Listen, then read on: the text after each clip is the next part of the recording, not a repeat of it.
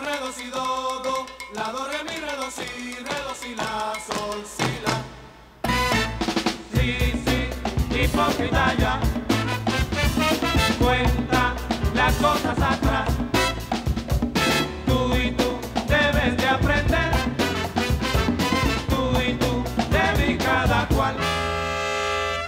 Si es así, comprende que sí.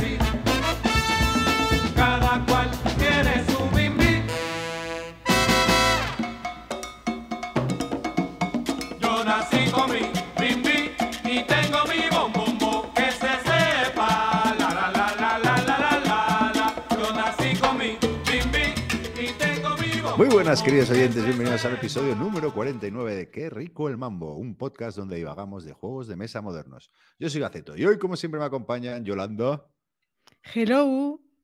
y Chema Pamundi. Buenas. ¿Qué pasa, chicos?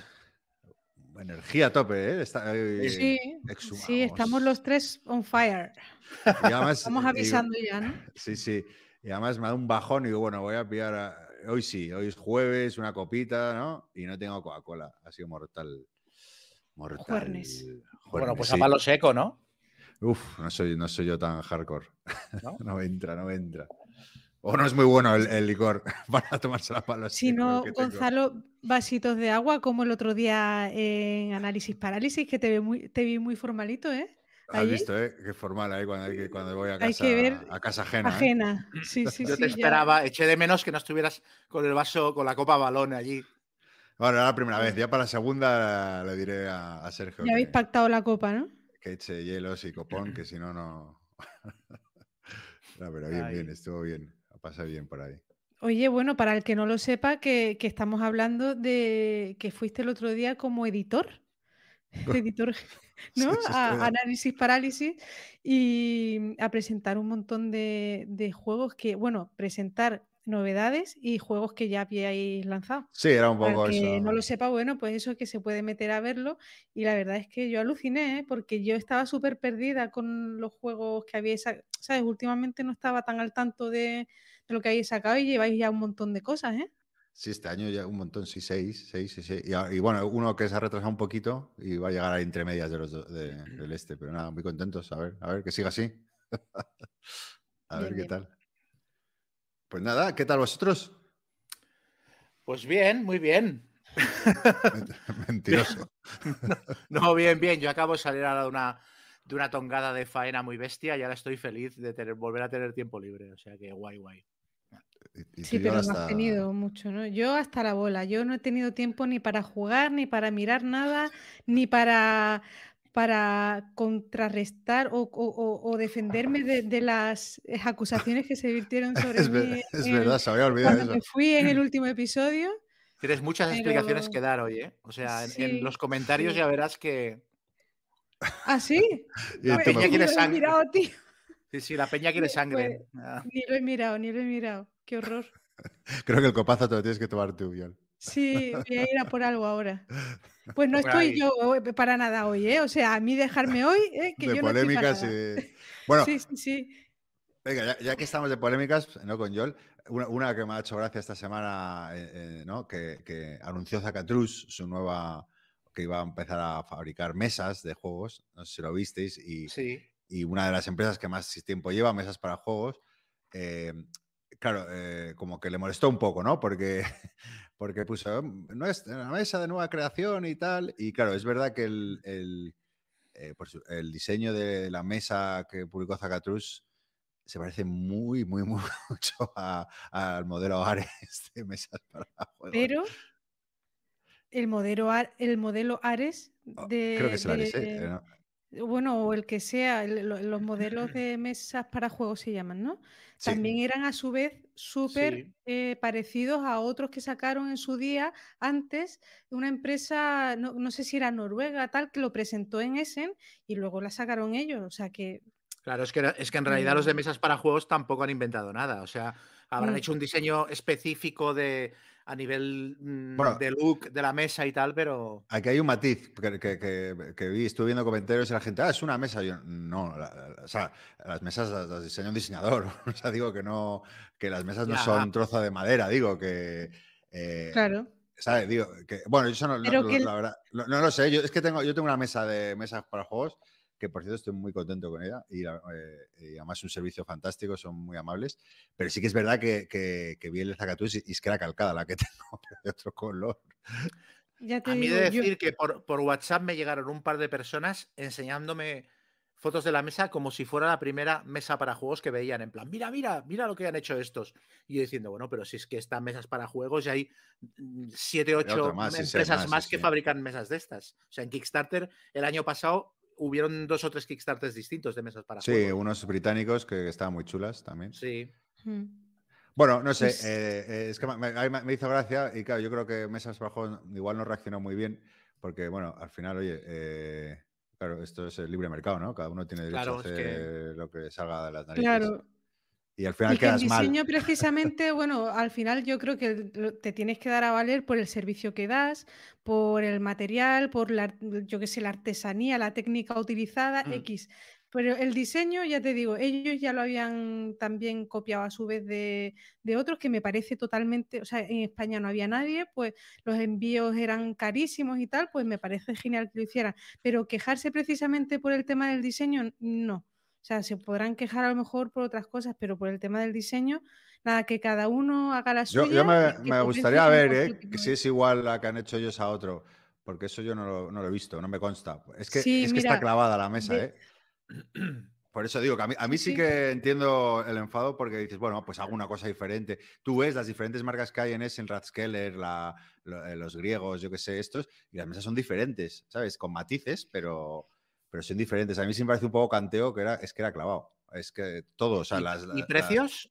¿Eh? ¿Precios? Eh, pues yo creo que la, la Zacatus va a ser bastante más barata porque si os fijasteis en un pequeño detalle, no tenía luz ni cositas, no tenía tantas gadgets y tal. Entonces yo creo que lo que van a hacer es sacar un precio más competitivo. Claro. Y, y por ahí también supongo que, pero bueno, ya oye, el que pueda o el que quiera o el que le guste, que elija uno u otro. No, a mí, a mí me dio un poco rabia la gente que dice, ah, es una mesa. Y no, coño, eh, todas las cosas se dis- o sea, tienen un diseñador detrás y, y las mesas no son iguales, si no, no existiría IKEA. Aunque parezca que son iguales, hay muchas para elegir y hay diseñadores que hacen esta. Bueno, hablando de IKEA, IKEA es el primero que copia, eh, copia eh, modelos de, de mesa y los hace más baratos. Pero es que porque, porque IKEA no ha visto que haya nicho en esto de las mesas para juegos. Porque si lo viera IKEA, Ya ríete ya. tú de lo que ha hecho Zacatrus. Te harían una mesa de estas de, de plafón de madera que costaría 10 veces menos, la montarías sí, en sí. 5 minutos y. ¿sabes? Exacto, sí, sí, sí, eso está claro. Mira, Bueno, aquí o- tengo el nombre. o sin ir más lejos, Inditex, ¿no? Que se ha hecho famoso copiando, haciendo, o sea, los diseños de Inditex eran copias de alta costura y simplemente abarataron el coste y mira el imperio que han creado. Lo que sí que es verdad es que ante una iniciativa así, quejarse públicamente mm, eh, Sí no, quedas es que no mal. conduce, no conduce a ningún lado. O sea, no, la gente, la gente que te fuera a comprar a ti te va a comprar igual, y la gente que les compra a ellos, pues seguramente a ti no te compraría porque, porque Por lo que bo- les por- importa es el precio o lo que sea. O sea, Sí, te metes en un charco que no merece la pena. Aparte, eso es una pena porque yo les conozco y son no- son súper profesionales, te mantienen actualizados. O sea, no, no vas tú detrás de ellos, sino que son ellos un paso por delante siempre y encantadores. Y, y la verdad que me sí, digo, bueno, pues no, no han estado muy finos respondiendo esto, ¿no? yo he estado a Mm. punto de comprarme una mesa de estas dos o tres veces. O sea, y si al final siempre tiro para atrás por el precio y luego también porque me pilló en una época en la que yo me estaba mudando de piso y estaba con el pánico de, hostia, si no me cabe. si no me cabe o si me tengo que volver a mudar dentro de un año, cómo desmonto esto y tal, y al final mm, siempre lo voy, lo voy retrasando. Que por cierto, Gonzalo, tú que la tienes, ¿es cómodo eso de jugar sobre un apoyo y tener el juego como hundido, o sea, para abajo? Porque, porque a mí no- me parece como, como incómodo no poder apoyarte bien en, No, no, en una mesa. Es, es- es muy ancho. Tener o sea, solo un el- bordecito. El, pero el borde es muy ancho. O sea que Sí. que- sí, sí. De hecho, yo era, era mi queja siempre, porque aparte soy muy grandote y con los brazos y tal. Pero aparte, luego yo tengo unos tacos, entonces te sube la. El, ¿Cómo se dice? Sí, la plataforma de la mesa, Sí, pones unos eh, tacos debajo y, y te la lo sube. Entonces lo tienes como muy, po- muy poquito para abajo. Un escaloncito Y por abajo. luego, eh, ¿suelen caber bien los juegos? O sea, ¿está pensada para que cualquier juego así estándar tipo euro Sí, euros que ocupe cabe- un poquito más de mes, ¿sabes? El único que no me cabe, eh, porque le pregunté a Raik precisamente por el tamaño, ¿no? Que Y yo, Mm. ¿cuál tamaño te pegaste tú? Porque yo, yo conocía la de Raik. Y, y me dijo que el único que no le ha cabido, eh, además él juega muchos juegos temáticos con mil componentes y tal, era el Eclipse. Pero, y el Eclipse Ujú. lo tengo, pero bueno, que es el único que no le ha cabido. Luego te puedes pedir un, ¿cómo se dice? Una, como un extensor, o sea, como, no, no, no se dice así. pero- Ujú. Bueno, un Sí, este sí. Que, que para este, pero vamos, yo lo vi un poco ya por un juego o por algunos juegos, es difícil, ¿no?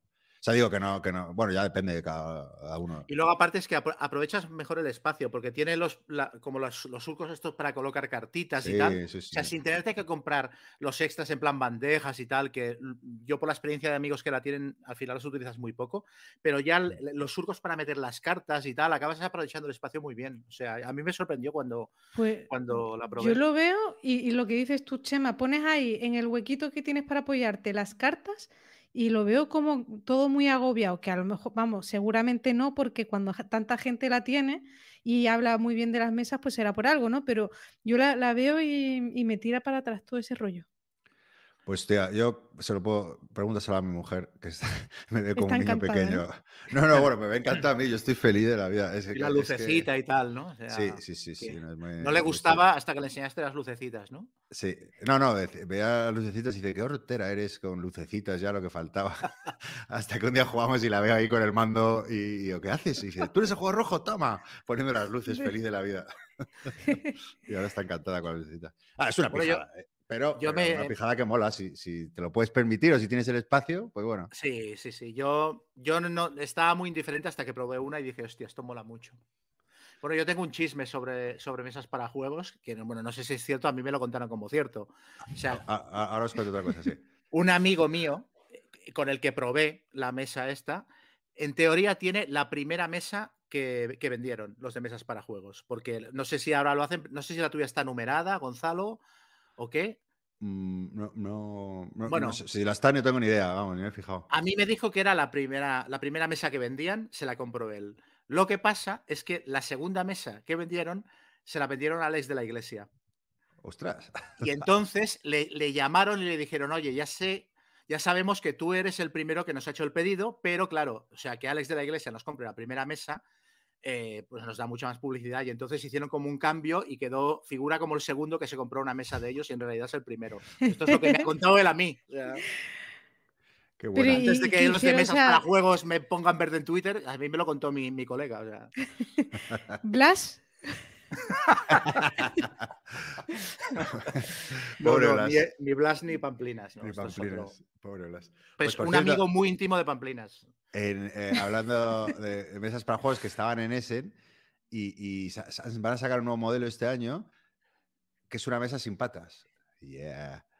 Es una mesa una portable. mesa sin patas. Ah, lleva- hostias, me pareció Ah, buenísimo. sí, es verdad, es verdad, es verdad. Como un maletín, conté, ¿no? Es eso, un maletín, bueno, un maletín que la mesa era tal, pero era muy gracioso porque te la llevas y, y toma, y, y te nos la, y la ponías encima de donde fuera o donde Sí, hubiera sí, un no, es que apoyo. está muy bien, está muy bien. Sí, sí, sí. Que también ya puestos para eso te llevas un tapete enrollado Sí, y lo pones en cualquier mesa. o sí, sea, con un cartón de tal y a correr. Yo debo de ser muy, muy tradicional para estas cosas, pero a mí donde se ponga una buena mesa de toda la vida y ya luego tú te vas poniendo pues eso, pues tus estos para las cartas, tus. No sé, yo soy más, más tradicional, no, no me Eso, llega... decía, eso decía yo hasta que tenía una habitación vacía y me cabía y dije, vamos a probar. Yo tengo la versión para pobres, que es que tengo un tapete de juego, luego tengo, me compré unas maderitas que vendían en dos tomatoes para ordenar cartas, tengo un tiradados, tengo todo menos la mesa. Claro, claro. Ya, a ver, eh, es que es, es un capricho completamente innecesario, eso es así. Pero Sí, si, sí, lo- sí. si- si te lo La pegas, que pues te decía yo, Gonzalo, que creo que fue antes de los de mesa para juego, creo que se llaman Rathskeller. Y Sí, Rascal, tenían sí, una ah, sí. cosa, tenían una cosa muy chula para los tableros de papel. Tenía como un metacrilato, Sí. pero flexible, transparente, y se podía poner encima del tablero y, y se ajustaba, pues eso, al, al hueco interior de la mesa y quedaba chulísimo, vamos. Estas Bueno, creo que también lo tienen, ¿eh? Pasa que son las Sí, te lo tienen también, creo. Mi, mi las tiene. son, son caras de narices, las Razkeller son, deben ser de Claro. roble mile- milenario. porque, Aparte, porque- el, el metacrilato este tiene, que, ah, tiene como una especie de, de mango, que Tirador, lo- ¿no? Sí. una ventosa que lo pones encima y los- lo levantas ¿Sabes? Y no tienes que estar en la esquina levantándolo, no, no. Pones la ventosa en medio, lo levantas. O sea, Ah, es eso sí, eso, es verdad, lo de la ventosa, lo vi. eso también, sí, Lo sí. que me parece más incómodo de estas mesas a la hora de la verdad es que tienen como unas placas de madera que puedes poner encima para convertirla en una mesa normal Sí. de comedor, que, que aparte son aíslan para que no se moje nada de lo que hay debajo, si se te cae bebida o tal. Y estas placas, cuando las sacas para jugar, las tienes que poner debajo de la mesa y me parece que son un trasto. Es lo único negativo que, que le he visto. Sí, ah, mira, de hecho, a la- estaba preparando, mañana hemos quedado con Chema, eh, eh, estaba preparando, preparando el charioterio, es verdad que lo pones ahí apoyado contra la pared y tal, y, y pesan, ¿eh? Es- Pesan, pero sí, bueno, Sí. sí, es verdad. No, Bueno, ojo, ¿eh? Que creo que hay también una- un sistema que los puedes poner debajo de la mesa, como mete- o sea, como que te ponen una- un chisme, como, como las cajoneras del colegio de cuando éramos pequeños, y, te la- y las puedes meter ahí debajo. Pero bueno, claro, ya son todo gadgets que te van sumando, sumando y ya te sale una pasta muy local. Pero bueno. Bueno, mesas, mesas, polémica, sí, la polémica de la semana y como hacía tiempo que no estamos Sí. en una polémica, pues bueno, estaba simpática. Yo tengo Chema, un par de tenías alguna noticita, Sí. ¿no? Cuéntanos. A ver, tengo una que me, me hizo mucha gracia. La tendría que haber comentado en el programa anterior porque ya tiene un par de semanas, pero se me olvidó. Eh, un, jugador de, un jugador de la NFL, Blake Martínez, que era estaba en los. Uh, perdona, Las Chema, eh, perdona, estás en el podcast de juegos, ¿eh? Digo, por eso. Ahora voy para allá. A ver cómo llegas. Un no, un jugador de. estaba en los en Las Vegas Riders. Se ha retirado del fútbol americano, ha dejado el equipo porque se ha vendido una carta de Pokémon Ah, sí, por tío, casi un es millón de dólares. No te creo. Sí, pues Sí. muy bueno. Y ha dicho, ¿a qué os, a qué os quedáis aquí? Sí, total, pero tal cual, ¿eh? O sea, ha jugado dos partidos después de vender la carta y ha dicho, mira, ¿sabes qué te digo? Que me piro. Qué genio. Sí, sí. O sea, Pero el rollo es que el tío había estado. Es el tío coleccionaba cartas de Pokémon desde niño. Y entonces ah, él había estado unos cuantos años jugando en los New York Giants con un contrato de 20 millones de dólares o algo así, que ya estaban como la mitad estaban garantizados o algo así. Entonces le pagaron el porcentaje de contrato que estaba garantizado y se fue del equipo. Y entonces se fue a Las Vegas Riders, que le pagaban un millón de dólares por una temporada, pero no estaba garantizado. O sea, no sé cómo funcionan exactamente los contratos allí, pero no tenía la garantía de cobrarlo íntegro. Y entonces en este Mm. interín el tío, rebuscando en el, en el trastero de casa, se encontró la colección de cartas y se ve que tenía una que era como premium, iridiscente, no sé qué, que es una carta de la que solo hay 20 copias en el mundo, o 40, una cosa así. Y, y había otra copia que se había vendido en subasta por un millón y medio de dólares y el tío dijo, nada, pues esta también. Y le dieron 700 mil pavos y dijo, mira, se ve que Oye. jugó, el siguiente partido Sí. jugó poco, tenía media lesión y dijo, adiós. Oye, pero con 700.000 nosotros sí nos jubilamos, pero, pero un tío que gana tantos millones a lo mejor tiene un nivel de vida, no sé si le da para, ¿no? Claro, pero es que es eso. O sea, el tío ya había cobrado como igual 10 millones de dólares del Mm. contrato anterior de los Giants. Vale, vale. Y en el equipo que estaba actual le pagaban un millón. Y la carta le, le dio 700 mil. O sea que dijo, bueno, oye tú, me retiro ahora y no me dan de hostias, ¿sabes? No me, no me quedo tonto ¿no? y no me rompen las piernas. Es que esto yo no, Yo- Sé si tiene, no sé si tiene que ver porque ya no está vinculado directamente con los juegos, pero desde hace una temporada y media han vuelto a salir temas de que los jugadores de fútbol americano se están muriendo muy jóvenes eh, por lesiones acumuladas y tal. Mm. Y se ve que la NFL lleva un tiempo volviéndola a tapar y hay jugadores que, ah, retirados que se han quejado. Y entonces lo que se ha hecho una estadística de que la vida útil de los jugadores de fútbol americano cada vez es más corta y cada vez se retiran más jóvenes, sobre todo en posiciones. Este era linebacker, era defensa, o sea, es de los que reciben. Entonces, se retiran más jóvenes para precisamente para no llevarse una hostia que los deje atontados de por vida. Mm. Y claro, Bueno, y- encontró la carta y dijo adiós. Y por 700.000 pavos, ¿lo dejaréis todo? Hombre, yo, unas Hombre. vacaciones. No, pero ¿de- ¿dejaréis de currar o no?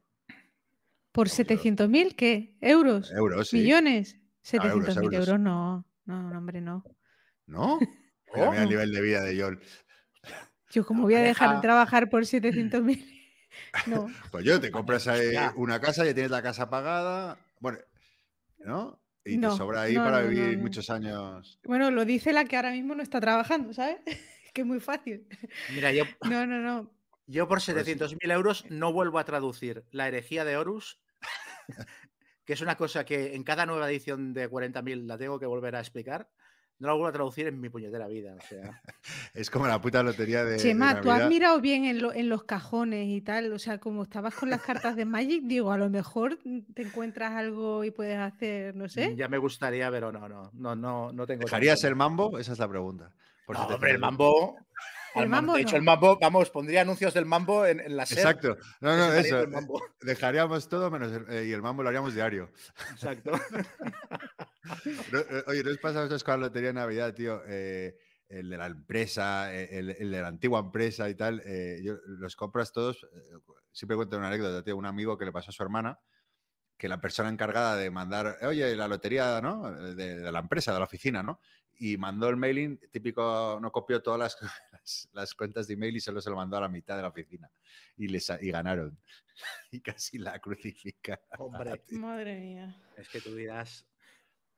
Yo sé, eh, eh, me jode pagar ese. O sea, la compro solo por si, para- por si le toca a mis compañeros y no a mí, tío. Pero no, no soy muy de Hombre, lotería. claro. Ah, bueno, igual que yo. Yo Pero ¿cómo siempre digo, joder, a ver si me toca la lotería y no juego en la vida, ¿sabes? O sea, que es que es imposible mm, que me toque. Yo solo compro en Navidad. Estamos hablando de lotería de Navidad, de verdad. Solo compro, solo compro en Navidad y por lo que dices tú, o sea, por dices, joder, si lo han comprado todos mis compañeros de trabajo, ¿cómo lo voy a comprar? Si lo han comprado mi familia, ¿cómo no voy a entrar yo con otros 20 euros, ¿sabes? Pero si no, pasando 3 kilos. Sí, sí. Bueno, eh, Chema, ¿tienes otra noticia? Bueno, eh, esta noticia es más inquietante porque eh, Mythic. Games, Mythic Games, que es la, eh, la editorial que, bueno, tiene el Solomon Kane, el Super Fantasy Brawl, Sí, sí, sí. eh, casi todos juegos de Kickstarter, pues ha vendido buena parte de, de su catálogo. Ha vendido el Super Fantasy Brawl a Cool Mini or Not y otro, otro juego, creo que el Enchanters y uno que se llama Steam Watchers, que no lo conozco. Y a Monolith le ha vendido el Solomon Kane y otro juego más que no recuerdo. Y se han quedado, se han quedado el, el Rage Boosters, eh, creo, que es uno de Segunda Guerra Mundial, eh, con miniaturas y tal que tenían. Y se han quedado también otro título que no recuerdo. Ah, sí, el, el Darkest Dungeon.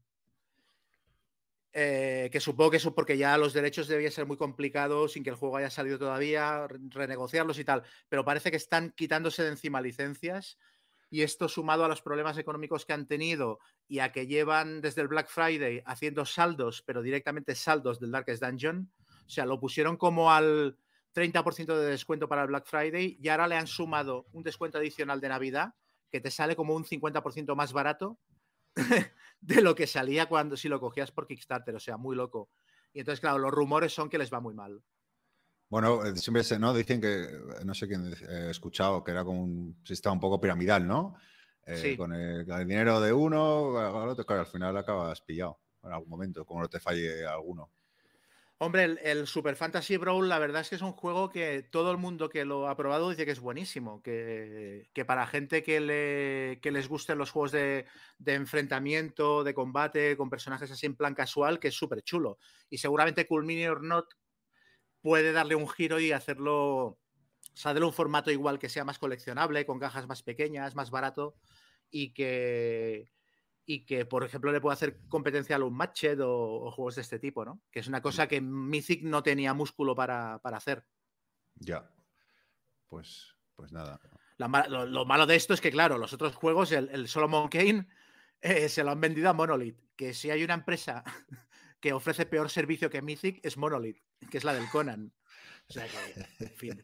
Y tenían otros juegos también que todavía de- que, que no han publicado, o sea, de Kickstarter que no han llegado todavía. Pues que tengo un amigo que, que digo, métete a este y tal, porque como le van más temáticos y tal, que no es muy jugón, y el pobre se metió con todo y sigue esperando. El hit, no, uno con H, no me acuerdo cómo se llama, no, hit no. Hell. Gel, el Hell. gel, ese sí. Sí. Se han quedado, dice, en el, en el comunicado que han emitido, dice que se van a concentrar en el Darkest Dungeon, en el Hell y en el Anastir. Y el resto ese de juegos se los han quitado de encima. Pero ese gel es de hace dos años, así, ¿eh? Ya, pero claro, como no, como toda la gente no lo ha recibido y tal. ya. My goodness, sí. my goodness. Madre mía. Bueno, y eh, que- queréis hablar de manías, ¿no? También. Sí, ¿no? Bueno, nos lo, nos lo comentaron, ¿no? En un. En un, en un Nos lo dejaron en un comentario de un programa anterior que qué manías así a la hora de jugar y tal teníamos o habíamos acumulado con los años o...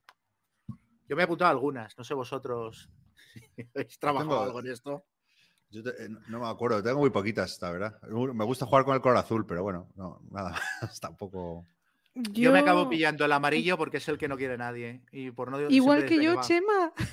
Sí, Tú y yo no podemos jugar juntos. Yo, yo tenía de- de color preferido el verde de toda la vida, pero cuando empecé a jugar a juegos de mesa otra vez, o sea, yo, bueno, antiguamente jugué, que tampoco la gente que juega casual no tiene tantas manías, pero cuando empecé a jugar juegos de mesa con gente jugona, el verde siempre lo quería alguien y a mí me da mucha cosa decir, no, no, pues me lo quedo yo. Y, y al, re- y al revés, había gente a lo mejor que me decía, no, no, yo tiene que ser con verde. Y digo, pues tío, eh, cambio el amarillo, que no lo va a querer nunca nadie y así mm, no tengo problemas de ningún tipo. yo igual. Y fijo, ¿eh? O sea, es que normalmente nunca nadie quiere el amarillo. O sea, que yo feliz con haber hecho ese cambio. Sí, sí, yo, eh, como me da igual. Yo no es una manía, pero, o sea, no es una manía personal, pero la he visto desarrollarse en una mesa con muchísima virulencia y no sé si a vosotros os pasa, que es que, que te toquen eh, los componentes, que te muevan a ti las fichas o... O sea, yo he visto en una, en una campaña de Gloomhaven que teníamos en casa de un amigo, que uno de los jugadores, que la verdad es que era, estaba un poquito intensito aquella tarde, le discutió la acción que estaba haciendo con su personaje en plan, no, lo que tienes que hacer es moverte aquí y atacar, y le cogió el muñeco, se lo No me movió, toques el muñeco. No. y el otro dijo, si me vuelves a tocar la miniatura, sales de mi casa. Y se creó un silencio. Claro, acabamos la partida como pudimos, pero allí murió la campaña, o sea, no, no, no volvimos a quedar. Qué mal rollo eso encima que te pase una campaña, porque si te, mm, si te pasa una partida suelta, pues Sí. ya ves tú, o sea, pero una campaña... No, sí, y, y por ejemplo, a mí lo que me molesta mucho el tema de los rewind de la gente, que yo también los hago a veces. Ah, Pero rewind, claro, sí, los sí. míos no me molestan, pero los del resto, ¿eh? o que se Ah, piensen que- demasiado. Sí, sí, Que sí. retrocedan y rehagan "Uy, el es- turno. Sí. Uy, espérate, ¿qué tal? Sí, bueno, espera, a ver, espera, es que se me ha olvidado tal y, y para atrás sí, y sí. atrás y atrás. y- bueno, pero si no, espérate, si, pero sí. si no ha empezado el turno del otro, todavía, ¿no? O sea, digo, No, no, pero yo digo rewind de verdad, o sea, de cuando ya han pasado. ha, pasado, mejor- ha pasado al siguiente dos jugadores. Sí, sí, sí, sí. Eso, eso es muy feo, es muy feo. Eso es rewinds, aunque sí, Hay gente hago veces. experta en hacer rewind de eso, ¿eh? Sí, sí, Eh. uy, coño, sí. Se me ha pillado, olvidado pillar esa carta. Es verdad, es verdad. A mí una cosa que me genera mucho toque en juegos, eh, en juegos sencillitos no, pero en juegos que son muy complicados de despliegue y tal, que generalmente la mayoría de las veces se juegan en mi casa y si el juego es mío, lo despliego yo antes de que vengan, ¿sabes? Y en plan, pues cojo una tacita para colocar cada tipo de ficha y tal. Eh, y me toca, o sea, cuando el juego es así, que me lo he currado, en plan, he puesto las cartas en este mazo, no sé qué. La gente que juega como despistada, ¿sabes? Que, que de repente coge las fichas de daño y las ponen sin mirar eh, dónde está el dinero. O la madera la gastan y la dejan delante, ¿sabes? O que. Eh, o sea, esto pasa- tramposos, pasa- estás hablando de tramposos. no, pero es- como por despiste, es- es... como, pero me pasa Sí, todo el sí. rato en plan, hacer el favor de poner el dinero en la, En su en la sitio. bandejita, sí, que la he puesto allí. Me pone negro esto. Bueno, O yo sea, la sí gente que es como descuidada eh, a la hora de jugar, sí, que no. sí. Están como tan pendientes de la partida que en realidad es bueno. Que se descuidan de. O sea, dejan las cosas desordenadas y mezclan cartas de suyas con las del otro y tal. Sí que tienes toque, ¿eh? al final. Yo he descubierto que sí tengo. El otro día se vinieron a- eh, un, amigo con sus tres hijos. Y venga, vamos a jugar ahí, porque están, ya tienen 8 o 10 años y ya empiezan a jugar. Y, y claro, eh, con la mesa nueva, esta y tal, ¿no? Y de repente veo que coge uno, o sea, me despisto, estoy así mirando a un lado y veo que se sube la mesa a cuatro patas. Y yo, ¿qué coño? ¿Cómo? Yo, ¿Como ¿qué un haces? gato o qué? como un gato, y yo, ¿qué haces? Y yo, o sea, me vio mi amigo, baja, y le metió un grito. Yo, ¿qué coño? Entonces creo que con la Pero mesa sí que eso voy no es un una poco manía, agresivo. tío, eso es educación, ¿no? O sea, ya roza un poco ahí, Ya, ya, ¿no? ya, el El pobre quería, salvajismo. quería coger una ficha y no llegaba y se subió ahí a... Y luego, claro. claro, de repente, bueno, voy a a bajar a mi colega por, un- a- para algo para merendar, que no tenía nada yo, a los pobres no les di nada, y me vine con bolas de chetos y tal, y dije, no, no, no, no, no, no, hasta no, no, aquí. hasta hasta aquí, al, salón a comer y ya, ya luego volvemos. y los pobres iban ahí con las bolsitas de chetos. La verdad es que el tema de la comida yo es algo que he superado ya, ¿eh? Porque ya cuando Sí, viene también. gente a casa, hombre, prefiero que no, ¿no? Pero si sacamos cualquier cosa, pues ya, pues mira, ya está. Sí, pero un Mientras... jamoncito grasiento ahí tocándote las cartitas Sí, de patatitas he de- llegado a sacar y bueno, ahora las fichas de grandes campañas, yo moviéndolas llenas de grasa ahí, el Eh, soldado. nadie juega grandes campañas conmigo, tío. Sí, esa es la ventaja, que lo juego sola y, y no como mientras juego. Yo, por Sí. ejemplo, los Wargames me pasa que si no he clipeado el juego, no puedo sacarlo. O sea, no puedo empezar a jugar un juego que no está clipeado. Eso no me había pasado en la vida y últimamente me está pasando. O sea, y como lo tenga a medias, yo qué sé, el otro día, ¿cuál fue? Que. Joder, bueno, uno de grandes campañas que me he comprado de segunda mano y venía la mitad clipeado y la mitad sin clipear. Y digo, ¿esto cómo? O sea, es que no ¿Has puedo. dicho, has Y- dicho grandes campañas? idiota. Chupito, chupito, Yol. Chupito, que es el grandes campañas. Sí, es verdad. Bueno, pues le- eso la mitad clipe. Bueno, no es que viniera la mitad clipeado y la mitad sin clipear, es que no lo he contado, pero el otro día compré dos juegos de segunda mano y uno me vino con componentes de más y otro con componentes de menos. Y esto es jodido. que el que me venía con componentes de menos, que es este, pues me tuvieron que, co- que mandar el, el resto por, en otro envío y lo que llegó, llegó sin clipear. El resto sí que estaba clipeado. Total, que me tuve que poner y hasta que no lo clipeé no me quedé tranquila. Eso sí que me suele pasar últimamente. A mí otra cosa que es muy, es muy particular de, de un juego de tipo concreto, los juegos que tienen o backbuilding o que se sacan fichas de una bolsa, esto me pasa sobre todo con el Arkham Horror, que es el jugador que, eh, aparte estás jugando, es un juego cooperativo, estás jugando contigo, que cada vez que Mm. tiene que sacar una ficha de la bolsa de caos, mete la mano, saca la ficha, resuelve lo que sea, la vuelve a meter en la bolsa, entonces cierra la bolsa, la anuda y la deja en la otra punta de la puta mesa, que es, pero la madre que te parió, o sea, pero tengo un amigo que lo hace constantemente, o sea, cada vez que sacas tú una ficha, se la dejas a mano para que los dos la tengan cerca, y cada vez que saca una ficha él, eso, la cierra la bolsa con el, con el, con el cordel ritual corredero, casi, ¿no? le hace un nudo y la deja en la otra punta de la mesa. Y yo, pero tío, pero que tienes miedo de que nos la roben. Me pone frenético esto. Bueno, Chema, Sí. eh, veo, veo que eres el más maniático de los tres. Eh, La edad, la edad.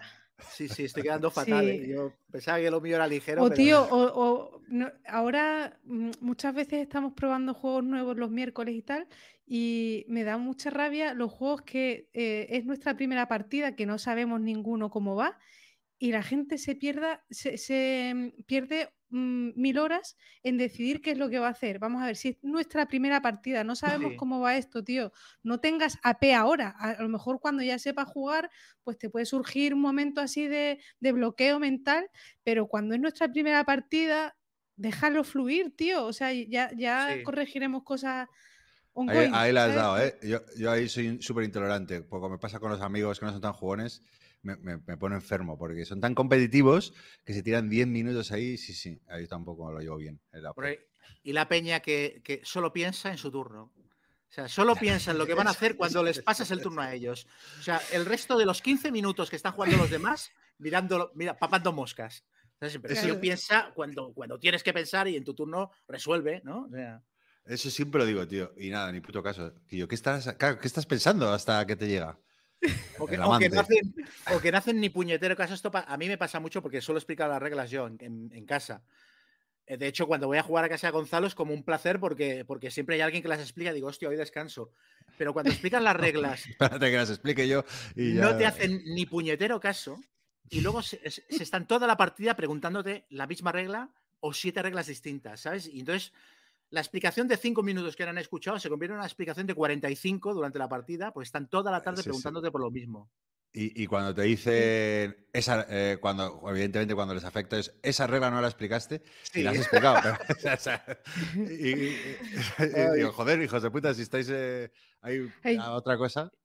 Yo soy muy poco paciente para escuchar reglas, ¿eh? Yo lo reconozco que yo lo que quiero es empezar a jugar. O sea, no me cuentes todas las reglas con pelos y señales, ya iremos probando.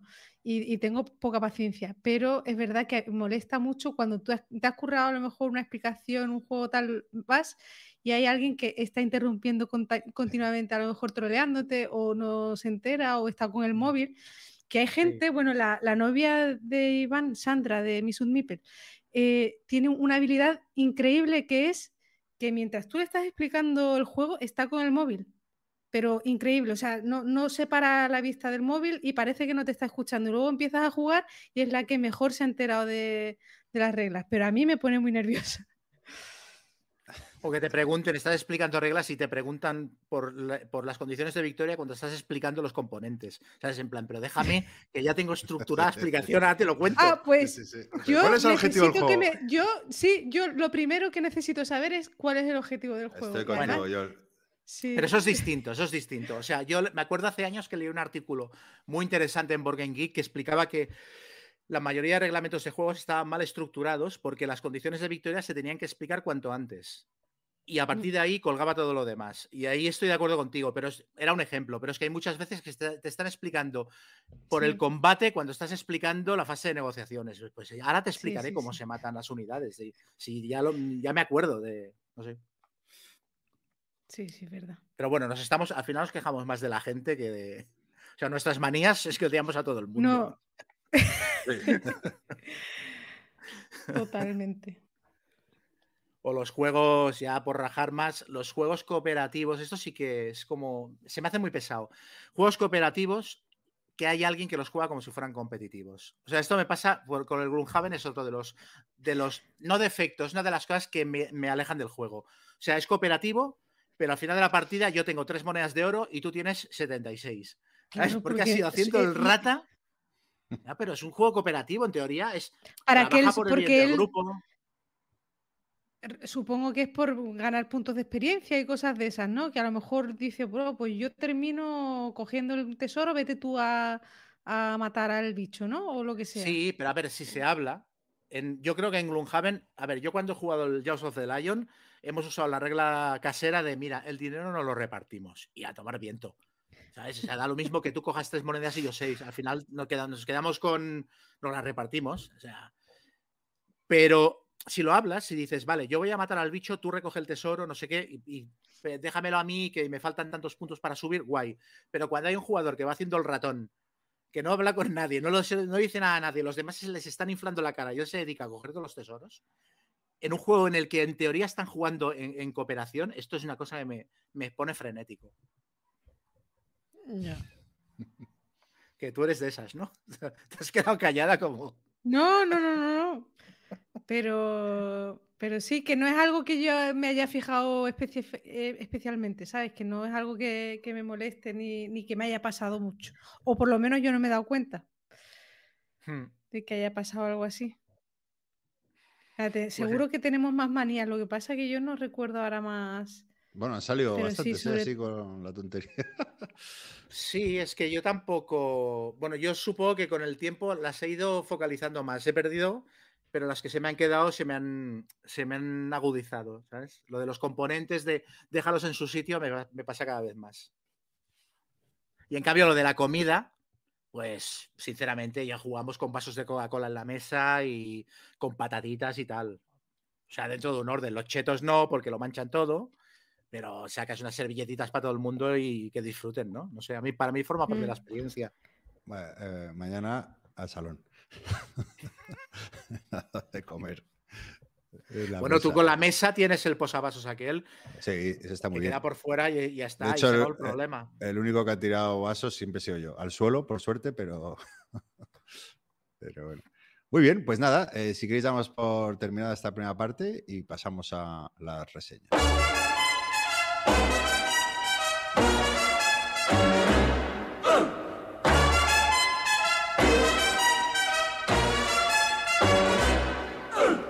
Papa loves mambo. Mama loves mambo. Look at him sway with it, getting so gay with it, shouting ole with it. Wow. Papa loves Venga, mambo. ¿quién quiere empezar hoy? Chema, Yo. ahí ágil. Venga, pues yo voy a hablar de un juego de Worthington Games, Tarawa 1943. Es un es un wargame en solitario. Lo tenía desde hacía tiempo, pero no lo he jugado. Esta semana me he puesto a jugarlo, le he echado como le he echado 13 partidas, porque es muy rapidito, en una 13. es que lo juegas en 45 minutos, 40-45 minutos juegas la partida cuando lo tienes por la mano. Y lo otro es, yo los juegos en solitario ya os lo he contado alguna vez, yo los dejo montados en la mesa y cuando tengo un rato echo una partida antes de comer, por la tarde tal, por la noche un par más y los voy jugando. Y luego lo recojo, lo dejo en la estantería y es raro que lo vuelva a sacar para jugarlo. O sea, soy, los gasto, es como si los quemara. Eh, entonces, pues eso, es un juego que simula el desembarco en, en una isla que se llamaba Betio, en el Pacífico, en el atolón de Tarawa, en el año 43, que es la primer, el primer desembarco que llevaron a cabo los americanos durante la Segunda Guerra Mundial en el Pacífico, cuando iniciaron la campaña de saltos entre islas para, para ir echando a los japoneses, ¿no? Eh, entonces, bueno, fue como una especie de experimento, fue como una prueba en plan, si esto sale bien, lo haremos más. Y bueno, le salió bien de milagro, con la ayuda de Dios y unos pocos marines, como dicen en, la chaqueta metálica.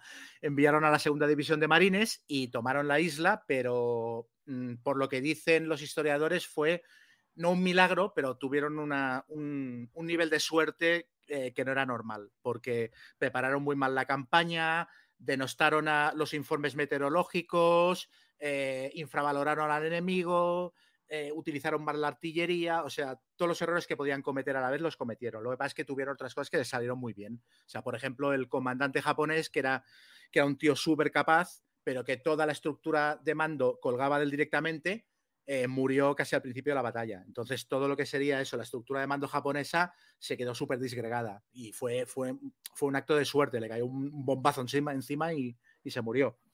Pero bueno, el, el juego simula esto. Eh, es un juego que se basa en. Es un juego, el diseñador es. eh, los diseñadores son Grant y Mike Willy, que supongo que serán hermanos, los hermanos Willy, o- o padre e hijo, o es la feliz coincidencia de que se hayan conocido dos personas que se apellidan Willy. No lo sé porque no, he encontrado el dato. Pero bueno, ah, se han basado en el diseño de una serie de juegos de Worthington Games que son Freeman's Farm 1777 y Chancellorsville 1863, que son dos juegos de los que ya hemos hablado en el programa. Pues han utilizado el sistema de combate de esos dos juegos, simplificándolo y modificándolo un poco, haciéndolo como un, no sé si decir más elegante, pero un poquito más, más rápido de resolver. Y luego a todo esto, por lo visto, le han pegado el sistema de cartas y el sistema de prioridad en los disparos de un juego que se llama Crusader Kingdoms, que es un juego que yo hace unos meses me estuve a punto de comprar también. Porque en este juego los, los japoneses, cuando, cuando llevan a cabo su turno, disparan por un sistema de prioridades, o sea, la- las zonas de la, de la isla están marcadas con numeración, entonces la carta que robas para ver lo que hace el japonés te indica eh, en qué sistema de prioridad de- disparas, si disparas a la prioridad más alta, más baja, etcétera. Dime, dime. No, que los hermanos Willy, si no me equivoco, son los dueños de Worthington. Ah, Porque, sí, porque tiene. Creo, ¿eh? Porque son. Tiene mogollón de diseños de la editorial, entonces entiendo que son ellos los. Sí, me suena, sí, es- me quiere sonar. es posible. El, el Freeman's Farm y el Chancellorsville no son de ellos, ¿eh? son de otro No, es de Maurice Seldick, sí. Que... Eh. Pues bueno, eso. Entonces, nada, es un juego que tiene. Es un mapa bastante vistoso. Está, tiene el mismo sistema que el Freeman's Farm, casillitas eh, conectadas por flechas que te indican hacia dónde te puedes mover. Y luego unos, unos tocones alargados de madera para simular tanto a los marines, que son de color verde, como a los japoneses, que son de color amarillo. Y luego te vienen dos sets de pegatinas, unos más clásicos y otros con más información mm, en plan, pues un soldado dibujado y tal, mientras que por la otra cara solo sale el símbolo de los marines y los factores de- del el número de batallón y tal, para que pegues en, los, las fichitas de madera, pegues los adhesivos del estilo que más te gusten. Y nada, pues es un juego muy sencillo. Eh, en tu turno llevas a cabo una acción que mm, tienes una lista de cuatro o cinco acciones que básicamente son mover un batallón, combatir con un batallón, reagruparlo, que significa hacerle recuperar parte de la moral que ha perdido, rotarlo, que es intercambiarlo de posición con un batallón que tenga eh, justo delante o justo detrás, porque los batallones aquí se van desgastando y cuando pierden moral dejan de ser efectivos en combate. Entonces aquí el asunto está en que tú desgastas un batallón haciendo que se pegue mucho y que cobre muchas hostias, cuando está muy desgastado lo rotas con el que tiene detrás y, ese toma el relevo. Y al que has puesto en retaguardia empiezas a recuperarlo y tal. Entonces, bueno, pues vas haciendo una acción mm, de las que he dicho eh, y luego después de resolver tu acción robas una carta del mazo del japonés y te indica mm, cuál de los batallones japoneses eh, combate y contra quién combate, siguiendo el orden de prioridades y tal. Y hay algunas cartas especiales en plan ataques Banzai, eh, soldados japoneses que se infiltran y se, se incrustan en tus, en tu, entre tus tropas y entonces tu batallón, hasta que no matas la ficha de, de infiltrados, no se puede mover, etcétera, ¿no? Em, el sistema de combate es muy parecido al del Freeman's Farm y al Chancellorsville. Tiras un número de dados, por lo general 5, y luego puedes jugar algunas cartas que te den dados extra. Tiras dados y buscas dobles. Los dobles altos son buenos para ti, los dobles bajos son malos para ti. Con los dobles altos le causas baja a los japoneses a los que estás disparando, y con los dobles bajos, pues o pierdes moral tú o sufres bajas tú. Y luego lo que he dicho antes, aparte del mazo del japonés con el que resuelves tú- sus turnos, tú tienes un mazo de cartas propio que son como eventos. Cada turno robas cartas de estas y las puedes utilizar para potenciar acciones, para evitar impactos, para curar a unidades o hacerles recuperar moral, para mover dos o tres unidades de golpe en un turno, etc.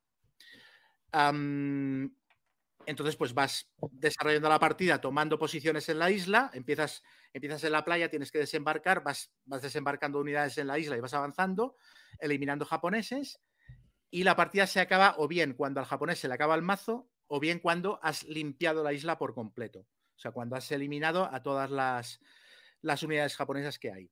Porque la isla aquí, pues, o sea, había que limpiarla. Los japoneses no se rendían. Me parece que había 4.500 japoneses apostados en la isla y se rindieron 17. O sea, tuvieron que matarlos a todos literalmente. Y aparte, em, sacándolos de los búnkers a base de lanzallamas. O sea, fue una cosa súper lesiva. De hecho, en la introducción del juego lo explica. Los, los americanos desembarcaron con 12.000 soldados y tuvieron ah, casi 3.000 bajas. No, 3.200, 3.300 bajas, que es, que es casi uno de, cada, uno de cada cuatro. Es una barbaridad. O sea, Mm. en, en- en Normandía desembarcaron con 70.000 tíos y tuvieron un 9% de bajas. O sea, es muchas menos porcentualmente que aquí. O sea, fue una carnicería de la hostia. Entonces, bueno, em, el juego, cuando has acabado la partida, cuentas los puntos de victoria, que el sistema de puntos de victoria es muy draconiano, es muy fácil perder las partidas, te obliga a ser muy agresivo. Si no has tomado toda la isla, es imposible que ganes. Y aun habiéndola tomado, si has sufrido muchas bajas, lo más fácil es que pierdas. O sea, yo he jugado 13 partidas, he ganado 3 y las 3 han sido victorias marginales. O sea, victoria decisiva, tienes que tener una combinación de suerte con los dados y de, y de capacidad de, de visión de la carta que te va a venir del japonés para poder hacer contramedida, que me parece casi sobrenatural. Y para conseguir una victoria aplastante es que ya no sé lo que tienes que hacer. Me parece muy difícil en ese sentido. Pero dicho esto, a mí el juego me ha parecido buenísimo. Me ha parecido muy divertido. Eh, me lo he pasado muy bien todas las partidas que he jugado. Me ha dado la sensación de que aprendes a medida que juegas, vas jugando mejor y optimizas tus posibilidades. O sea, de las tres partidas que he ganado, las nueve primeras las perdí. Y de las últimas cuatro he ganado tres. O sea que realmente, a medida que juegas, vas gestionando mejor la suerte. O sea, que la experiencia es un grado, que, que eso es Sí, bueno, que haya sí que lo es. curvita de aprendizaje. Em, claro, el juego te presiona mucho, porque te presiona en cuanto a tiempo, porque en cuanto el mazo del japonés se acaba, se acabó la partida, y te presiona en cuanto a bajas. Entonces, porque a medida que se te mueren soldados, ya llega un momento que va a dar lo mismo que tomes la isla, vas a perder la partida. Entonces, es muy tenso. Es toda, decisión es como, en plan, tengo que retirar ya esta unidad, pero para retirarla tengo que perder un turno, me voy a comer otra andanada de disparos. Entonces, las cartas son muy importantes, las cartas que te vengan y el orden en el que las juegues. Entonces, está lleno de decisiones muy sutiles, muy pequeñitas. No tomas grandes decisiones, porque en realidad, y este es uno de los problemas del juego, tiene poca rejugabilidad porque todas las partidas son parecidas. ¿Por qué son parecidas todas las partidas? Porque tú desembarcas en tres playas de la isla y, te mueves para donde te puedes mover, porque claro, es que mm, es que eh, la isla que, eh, Betio, que era la isla en la que, eh, en la que se desarrolla la partida, medía, mm, me parece que era un kilómetro de ancho y tres de largo. Y estaba llena de japoneses incrustados en búnkers. O sea, habían tenido un año para preparar trampas, tunelar toda la isla, llenarla de minas. O sea, aquello era un infierno. Entonces, claro, es que no tienes espacio para moverte. Entonces, la partida, todas las partidas se van a desarrollar de la misma manera, que es in- intentar tomar la playa, salir del agua cuanto antes, tomar la playa, intentar partir a los japoneses en dos para que no te puedan disparar desde varias desde varios batallones a una unidad tuya. O sea, ¿sabes? O sea, la, la estrategia está muy clara. Entonces, esto, es- esto ha generado algunas críticas al juego. O sea, hay gente que se queja de que tiene poca rejugabilidad, de que tiene mucho azar. Yo lo he jugado. Yo- Sí, ahora, ya, ahora, está, ahora, ahora eh, estoy deseando que me digas lo que te pareció, porque seguro que me- te quejarás de todas estas cosas. Todo, todo, eh, estoy en el, en el otro bando. Ya, que tiene pocas Lo decisiones. vendió y tal. rápido, me parece. ¿no? Sí, sí. Te jugaste tres o cuatro partidos y lo vendiste. Sí, pero por eso, por lo que dices tú, porque es que no había, para mí no había estrategia ninguna, porque es que solo tienes tres posibilidades, luego, eh, que eso no es un fallo, pero eh, o sea, no es un- una cosa mala, digo, que era muy, muy difícil, yo lo vi imposible, vamos, lo vi y, y mu- y que dependía, se tenían que juntar los astros para que te pudieras ganar. O sea, por entonces lo vi azaroso también en ese sentido. Que tampoco es algo que a mí me importe mucho, pero sobre todo era la estrategia, que siempre me parecía que hacía lo mismo, que no tenía Mm. mucha decisión. Pero claro, tampoco he jugado 13 partidas como tú. A ver, yo el otro día puse un comentario en Facebook diciendo, bueno, eh, es una versión más tonta del Freeman's Farm y tal. Y con las Bueno. partidas he modificado la opinión. Pero eh, eh, eso, eso no, yo ahí no, no- no le veo ni, ni, ni- ni un vínculo con Friedman y, Cha- y no lo veo. O sea, no se Bueno, parecen el- nada. Sí, con el, el sistema de combate de lo de los dados buscando dobles es lo mismo. Bueno, pero el combate es lo de menos. eh, o sea, me refiero a que la- la- lo guapo del Chancellorsville y, y es la mecánica de. El movimiento los- oculto, ¿no? No, tampoco, eso lo diría que es- es- son los generales, o sea, los nueve, cómo se gestiona eso y todo eso, Sí. ¿no? Aquí no hay, aquí lo que tienes es el mazo de cartas. Eh, lo- se parece en el, en el movimiento, que Sí, está muy sí. pautado, en lo de la cohesión, que cada vez que activas una unidad pierde un punto de cohesión o de moral, eh, y que cuando la moral te empieza en, aquí te- en el Freeman's Far creo que empieza en 9, aquí te empieza en 12.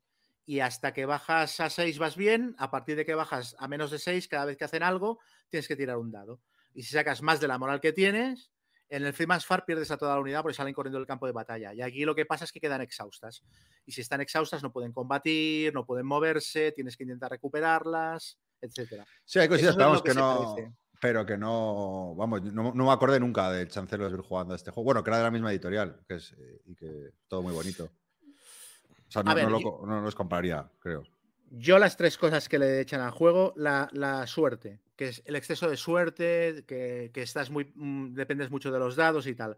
A mí me parece que es gestionable y que a mí me cambió la, la opinión sobre este juego cuando me di cuenta de que yo estaba jugando mal. O sea, hay que ser súper agresivo. O sea, tienes que quemar a tus unidades en los primeros turnos, pero quemarlas hasta dejarlas casi inservibles para salir del agua y tomar la playa.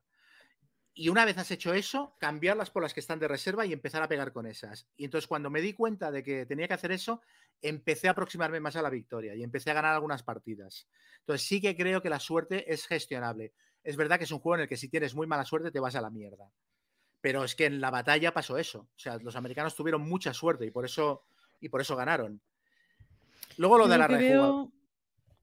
No, pero- no de, de estos juegos así que son batallas pequeñitas y que son juegos que tampoco tienen muchísima rejugabilidad y tal, Mm. pues simplemente dejar que pase un poquito de tiempo. Sí. y, joder, yo, yo no, podría, no sería capaz de darle 13 partidas a un juego con- de este tipo, ¿eh? No, ¿Tú no sientes que lo has quemado jugándolo 13 partidas? Sí, sí, sí. ya bueno, te pero digo, ya sí, sí, chapó, lo he quemado. digo, ¿no? Pero, pero yo quería ganar una, yo quería jugar en plan, hostia, a ver si gano una. ¿sabes? Sí, Era en eso plan, sí, algo eso estoy ves, haciendo mal. Yo creo que la dificultad tiene que ser fuerte en, est- en estos juegos porque si no...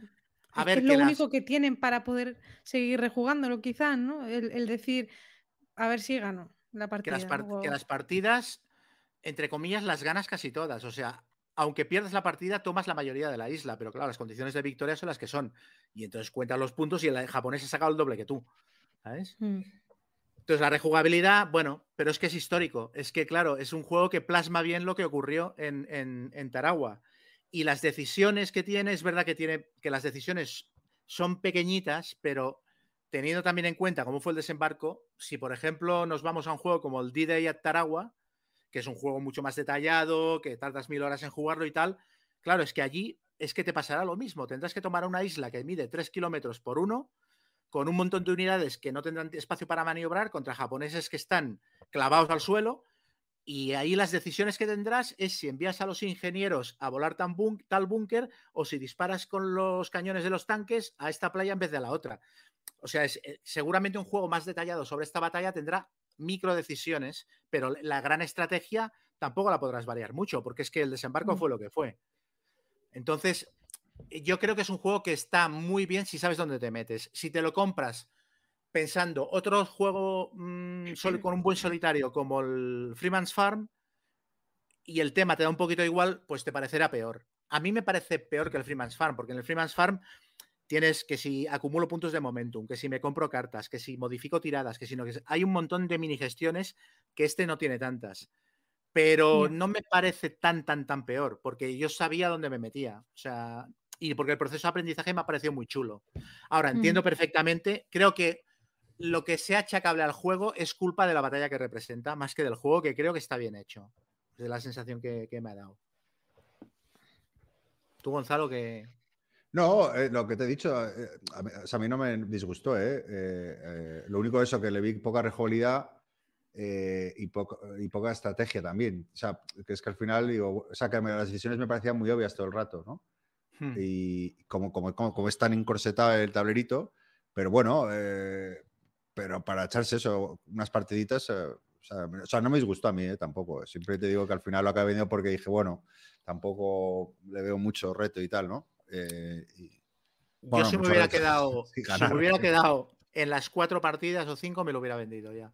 Pero como que lo tenía aquí en casa de Keka, era el único wargame solitario que tenía, lo tenía ya montado en la mesa, digo, voy a jugar más, pues me fui claro, picando y al final me- el juego me ha, me ha acabado ganando.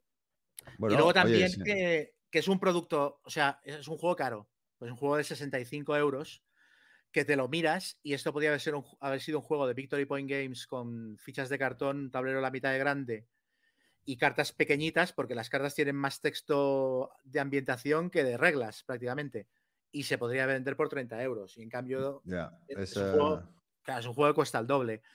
Pero claro, es, que una editorial cara. Sí, y luego también lo desplegas, es un tablero grande, fichas de madera súper chulas, que no ocupa mucho, aún así con todo, es bastante contenido el espacio, es muy fácil de jugar porque lo tienes todo muy a mano, es visualmente muy claro, y luego encima lleva un libreto, aparte del reglamento, como de 30 páginas, que te explica cada carta a qué factor histórico obedece, y luego aparte lleva un informe de la batalla que lleva el, el- el- el nivel de información equivalente a lo que podría ser un Osprey. O sea, me parece que es un productazo. Eso está muy bien. Pero ya te digo, tienes que saber dónde te estás metiendo, porque si no el juego te puede decepcionar. Mm. Y nada, yo ya digo, yo lo, lo recomiendo al que busque un Freeman's Farm, no sé si le vale la pena. Al que busque un solitario em, ambientado en esta batalla, que además le dé una lección de historia, que sea fácil de jugar y rápido, y que tengas la paciencia suficiente como para darle partidas y ver que es que te estás equivocando tú, no es que el juego esté mal hecho, creo que ahí vale la pena. Sí, no, pero el juego mal hecho no está, eso yo tampoco diría, ¿no? ¿Eso, eso te ha dicho alguien o que está mal hecho? Sí, yo me he encontrado con gente que me ha dicho, "Buah, hoy había uno en Twitter que me decía, "Eh, tiene menos decisiones que la OCA. Digo, hombre. Oh, coño. Tampoco, tampoco es eso, yo creo, pero. No, pero creo que el juego sí que puede llegar a dar esta impresión, ¿eh? Porque, porque es verdad que las primeras partidas te da la sensación de que no puedes hacer nada. Es que hay muchas partidas que en el segundo turno dices, bueno, que ya me voy a la mierda, ¿no? O sea, plego y empiezo otra. En fin, se fin. Bueno, pues nada, eso es Taragua 1843, perdón. 1943. Ahí está. Eso, es que he dicho 1800, ¿no? No, 1900. 1800, sí. Venga, Joel, ¿tú qué has jugado? Bueno, sí, he jugado. Qué optimista tú. O sea, eh, voy, a hablar de un juego que es que el otro día, bueno, ya sabéis que llevo un montón de tiempo, bueno, un- una semana y pico o dos semanas desde la última vez que grabamos sin jugar prácticamente. Entonces estuve revisando la BGG a ver qué es lo que había jugado este año y qué no había reseñado. Y me encontré con Combat, eh, un juego táctico ambientado en la Segunda Guerra Mundial que jugué este año por primera vez y me flipó. O sea, ya estoy haciendo spoiler. Pero esto es un juego que me compré por primera vez en... Pero dime. si de este hemos hablado. Estamos no, los dos no. levantando la mano, no, es que se lo compró, lo vendió y se la ha vuelto a Es- comprar. Mira, la- lo- mira, mira, mira, mira. Ya me acuerdo, es ya me he acuerdo de tenido este. Sí, sí, altibajos sí. emocionales con este juego, pero, pero mucho. Yo me lo compré en 2019, justo cuando empezamos en el podcast. Me llegó la primera, o sea, acababa de salir, o sea, fue novedad en, en 2019. Me llegó y venían los counter mal, eh, el, eh, destroquelarlo fue horroroso, tenías que utilizar incluso cúter porque no se destroquelaban bien las piezas, lleno de ratas, mm, o sea, una experiencia horrorosa. Y bueno, el reglamento, yo lo cogí y no entendía absolutamente nada. ahí. Total, que pasaron los años y me enteré de que habían sacado una segunda edición, pero que realmente no es ni segunda edición, simplemente habían corregido las erratas, reestructurado un poco el, el reglamento y ahora los tokens por lo menos se podían destroquelar. Y efectivamente, tío, me llegó la copia, la- el, el second printing este y, y muy bien. ¿De qué te ríes, veo, pues me estoy imaginando la típica escena de película de tú clipeando, entonces fundió en Sí. negro tres años después y tú clipeando. Pues sí, más o menos fue así la primera experiencia. Total, que la segunda, total, o sea, un juego normal, ¿sabes? Que te llega, lo destroquelas bien, lees las reglas y más o menos empiezas a entender cosas. Y luego vi que habían traducido incluso el reglamento, que es bastante extenso, total. Que nada, me puse a jugar. Ah, bueno, y también habían hecho bastantes tutoriales en YouTube. Un tío que se llama Clifton, que, que está loco por este juego y tiene 80.000 tutoriales y escenarios jugados y partidas jugadas en, en YouTube. Total, que con toda esa ayuda mm, ya me puse con el juego y me ha súper encantado. Ha sido la sorpresa del año, yo creo. Es lo más parecido que pueda haber, yo creo, en a jugar un wargame, pero modo rol. O sea, es todo como muy rolero y muy, peli- muy peli- peliculero. El juego, ya os he dicho, es, eh, es táctico y además una escala súper pequeñita, es hombre a hombre, es como lle- llevas los soldados de un pelotón, ¿no? Y, y está ambientado en la Segunda Guerra Mundial. El juego te propone una serie de escenarios y los escenarios se juegan a través de turnos y cada turno se divide en cuatro impulsos. Vale, y bueno, las cosas así chulas que tiene el juego, pues por ejemplo, bueno, es solitario, puro solitario, ¿eh? O sea, aquí no hay, no, es- hay opción de dos jugadores, nada. Eres tú contra una IA que va a llevar los, soldados alemanes, tú, tú llevas los soldados americanos. Y, mm, y nada, eh, lo- los soldados, según el escenario, pueden empezar en espera o en alerta. La diferencia es que en espera, pues sería que están como jugando las cartas, hablando entre ellos y tal, y no se les puede asignar órdenes. Y en el momento que pasan alerta, pues ya sí que se les ejecutan, se les ponen órdenes, se les asignan órdenes y empiezan a hacer cosas. ¿Y, y, cómo pasan de modo espera a modo en alerta? Pues por ejemplo que escuchen un disparo. Si tú como americano haces un disparo y, impactas o te mueves cerca de donde están los alemanes, entonces hacen unos chequeos para ver si eso sí se ponen en alerta y si se, se, les aplica, se les empiezan a aplicar órdenes. Las órdenes que tú les puedes aplicar a los soldados, pues son, pues por ejemplo, em, sprintar, retar por el suelo, buscar documentos, eh, recargar el, el- el arma. Y eso son fichitas que vas a poner encima de los soldados, de cada soldado, y te van a decir qué es lo que vas a poder hacer en los cuatro impulsos que componen el turno.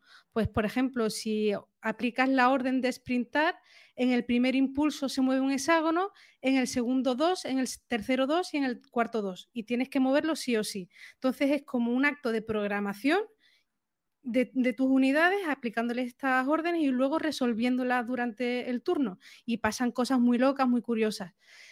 Luego, por ejemplo, ¿cómo disparas? Pues cada soldado tiene asignado un arma y además de la potencia de fuego y el alcance, que es lo que suelen tener normalmente estos juegos, pues también tienes cadencia de disparo.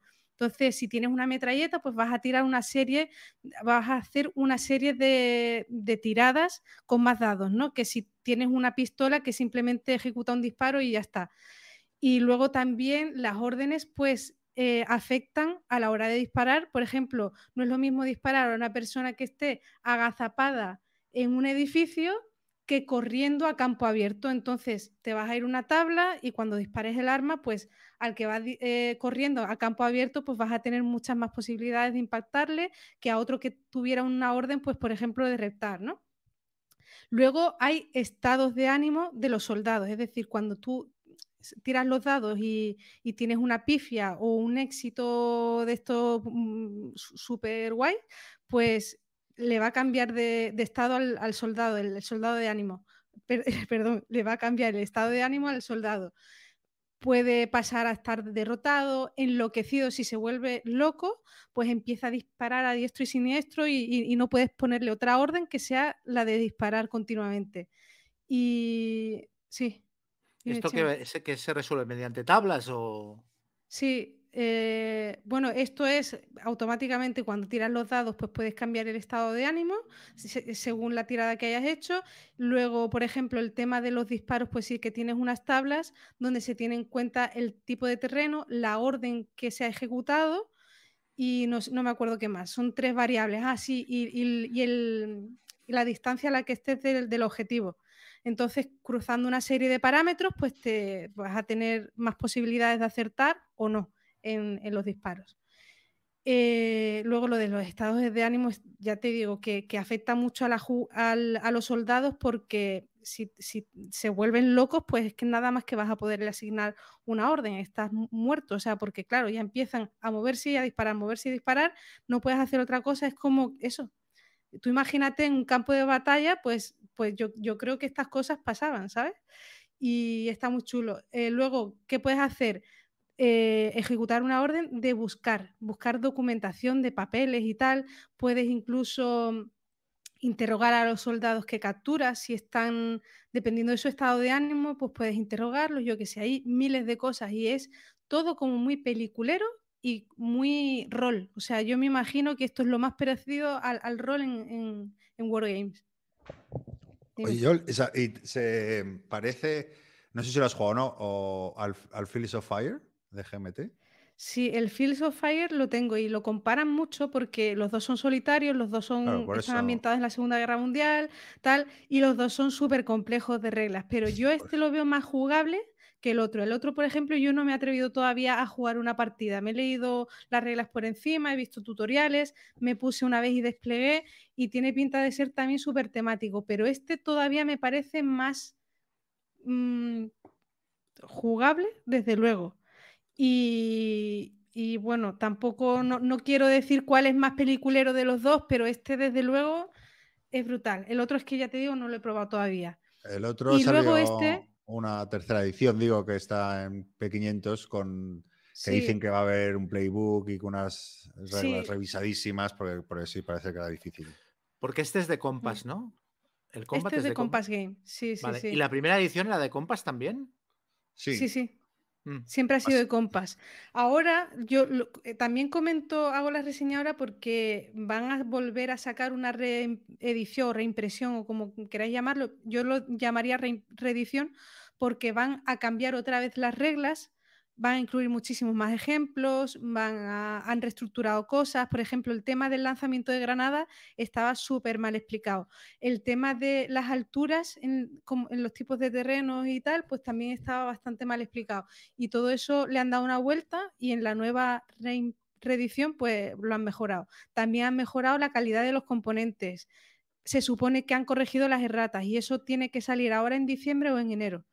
Y vamos, yo veo, es un juego caro, son 130 euros PvP, pero merece muchísimo la pena.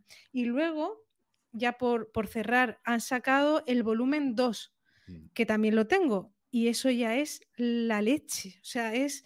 O sea, viene. Mm, hay un modo campaña que va desde el desembarco de Normandía hasta la victoria de, de los aliados. Y bueno, viene con un calendario, con hojas de personaje, con hojas de vehículo. Eh, tú, hay misiones que es simplemente meter a tus soldados en un vehículo y te pueden disparar al faro del coche. Tienes que parar, haces lanzamientos de eventos para... Dicen que, también es un... hay, hay escenarios en este segundo volumen que al ser tanto de tiradas de eventos y tal, que, que es un poco azaroso y que tampoco se toman tantas decisiones en algunos escenarios. Pero luego hay detalles, tío, que a mí me han flipado, o sea, pero alucinado. Lo que pasa es que no lo he jugado todavía. Esta segunda parte, pues es que viene un libreto de reglas brutal y todavía no, no me he puesto a ello. Pero te viene con un calendario porque, por ejemplo, eh, haces una misión, pues dependiendo de cómo, del resultado de esa misión, has tardado más o menos días en, en, hacerla, ¿no? Y tienes que ir tachando los días que han pasado en el calendario. Yo qué sé, o sea, vienen una serie de detalles chulísimos.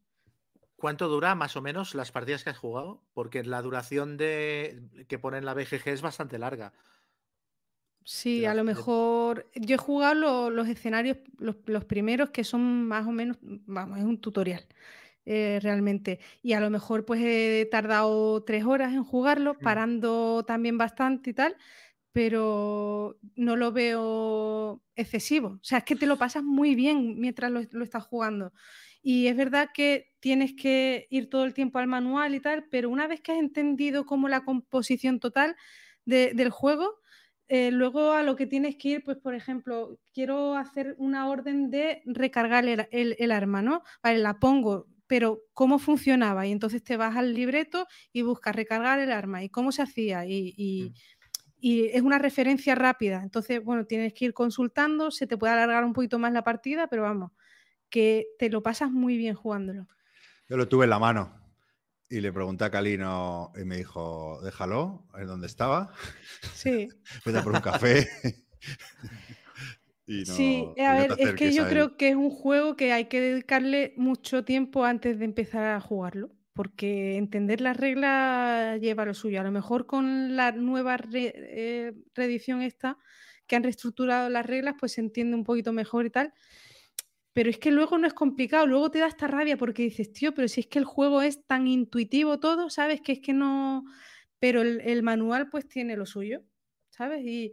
Pero yo no lo veo para ti, Gonzalo, porque sí que le tienes que dedicar sus horitas y a, lo mejor no te veo tan... Y que es en solitario, ¿sabes? Si, mm. si fuese una experiencia compartida con otra persona y vais teniendo feedback y tal, pues a lo mejor pues se lleva pues aparte, mejor. Tenía 60 páginas de reglas, ¿no? Algo así, algo salvaje. No, no, no, no, no es para tanto, ¿eh? y además, no, de verdad, es que mira, mira, un momentito, ¿ves esta bandeja? Todo esto son órdenes diferentes que le puedes asignar a los soldados. Viene con 800 counters el juego. Es dos bandejas como esta, ¿eh? Yo nos está enseñando una bandeja de fichas de, como 5 por 6 ¿no? no, no, sí, sí, sí, sí, y, llena hasta arriba. Y son diferentes órdenes que les puedes asignar a, a los soldados. Entonces, cada orden pues tiene su trocito en las reglas. Mm, no quieras leerte el manual de reglas eh, para la primera partida entero, porque yo creo que sería un error, ¿eh? Y sería un poco para nada. Entonces, vas jugando y dices, mira, pues voy a probar a ponerle esta orden.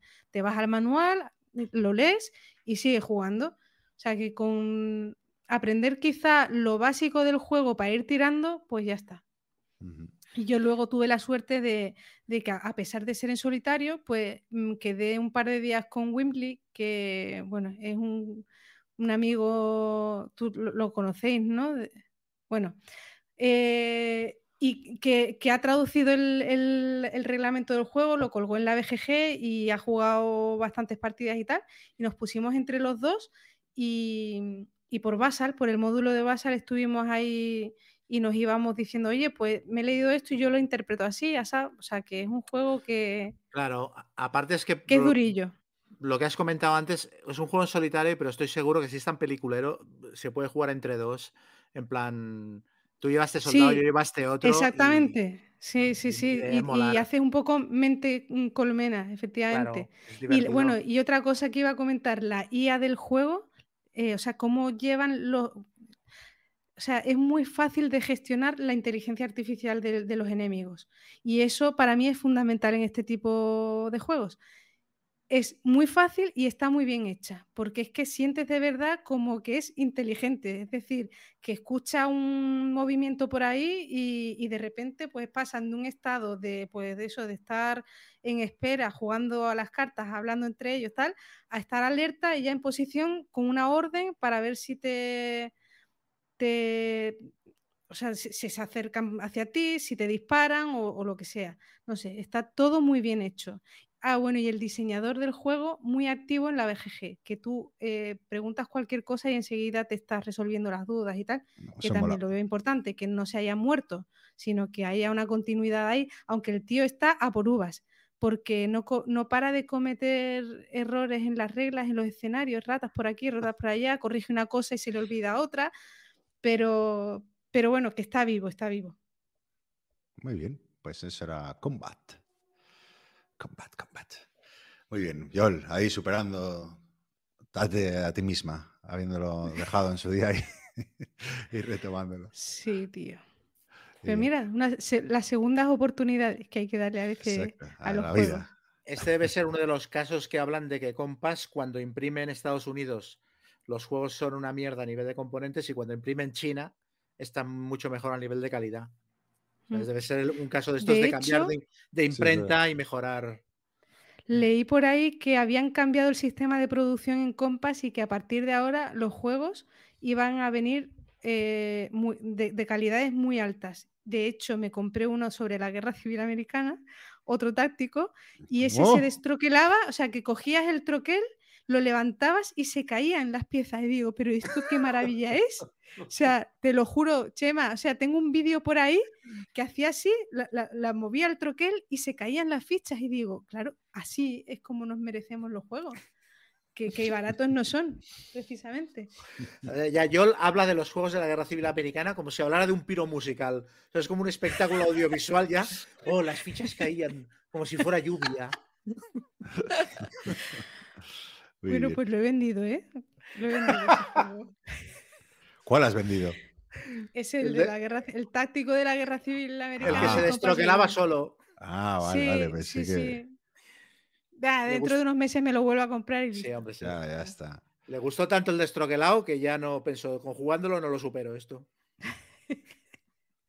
Venga, eh, vamos al lío. Eh, Lacrimosa, he jugado. Hombre, Y bueno, eh, el juego, el punto de partida del juego, ¿no? Es que la, viuda de, Mozart, eh, pues quiere ver terminada la- su obra, ¿no? Entonces, eh, básicamente buscamos, nosotros representamos los mecenas que, vamos a ayudar a financiar, ¿no? Ese, el último requiem, ¿no? De, Mozart y, también escribir sus memorias, ¿no? Esa es un poco eh, la base temática ahí de- del juego. Y, y bu- y bueno, no, no, no me voy a enrollar mucho con las reglas. De hecho, he leído la cartilla. menos reglas. Vamos al, turrón. Eh, el, juego eh, funciona por. Bueno, la principal mecánica son las cartas, ¿no? Que básicamente tú robas cuatro y las puedes. eh, puedes- vas a utilizar dos por turno, ¿no? Son cinco. Cinco o cuatro rondas, no me acuerdo. Eh, el que vas a jugar dos cartas y, en esto me recuerda mucho al Revive, que colocas en tu tablero personal, si la colocas arriba es para hacer la acción y si la colocas abajo es, son recursos que no vas a obtener inmediatamente, sino en la siguiente ronda, al principio, en la fase de mantenimiento, que es la fase eh, final de la ronda, pues ahí es cuando coges eh, recursos para poder hacer cosas, ¿no? Y mm, además, bueno, las cinco acciones que puedes hacer, ¿no? Cuando juegas la carta, eh, digo que me, recuerda mucho al Revive porque es lo mismo. El, Revive, si tú ponías la carta arriba, hacías una cosa y si la, hacía- y la ponías abajo, pues hacías otra, ¿no? Eh, y básicamente, eso sí, eran cinco rondas, cada ronda tiene cuatro turnos y una fase de mantenimiento. Y, bueno, básicamente tú eliges eso, las acciones. ¿Qué acciones tienes? Eh, pues mira, tienes la, la acción de viajar, ¿no? Que tú puedes viajar por pagando, o sea, hay diferentes localizaciones, tú vas pagando entre localización eh, una cantidad de dinero y puedes conseguir eh, o- objetivos finales. eh, hay unas losetas grandes, tres, tres, si no me equivoco, en cada ronda, que, si nadie las coges, pues se mantienen y se mejoran en la siguiente ronda. O, o- o beneficios, básicamente, pues yo que sé, siete fichas, no me acuerdo cómo se llamaban, bueno, o monedas o, o recursos, ¿no? Una, una está muy básica. Otra opción que tienes es comprar cartas. Y aquí entra uno de los elementos chulos del juego que tú puedes ir mejorando. Es como una especie ¿no? de, de deck building, por así decirlo, ¿no? Porque eh, que tú puedes ir mejorando eh, tu mano. O sea, tú cuando compras una carta, pues te deshaces de otra y las acciones son mejoradas. En vez de hacer una acción, a lo mejor haces dos tipos de acción o, o los recursos que tiene debajo, en la parte de abajo, pues se mejoran. Y bueno, pues eso, eso es otra parte del juego interesante. Y, también puedes comprar, hay dos tipos de cartas, unas de, obras de, Mozart, ¿no? y otras de memorias, creo que se llama, ¿no? Y bueno, estas de, no, no me acuerdo cuál es cuál, pero bueno, creo que la de las de obras de teatro, ¿no? Tú, tú las colocas delante tuyo.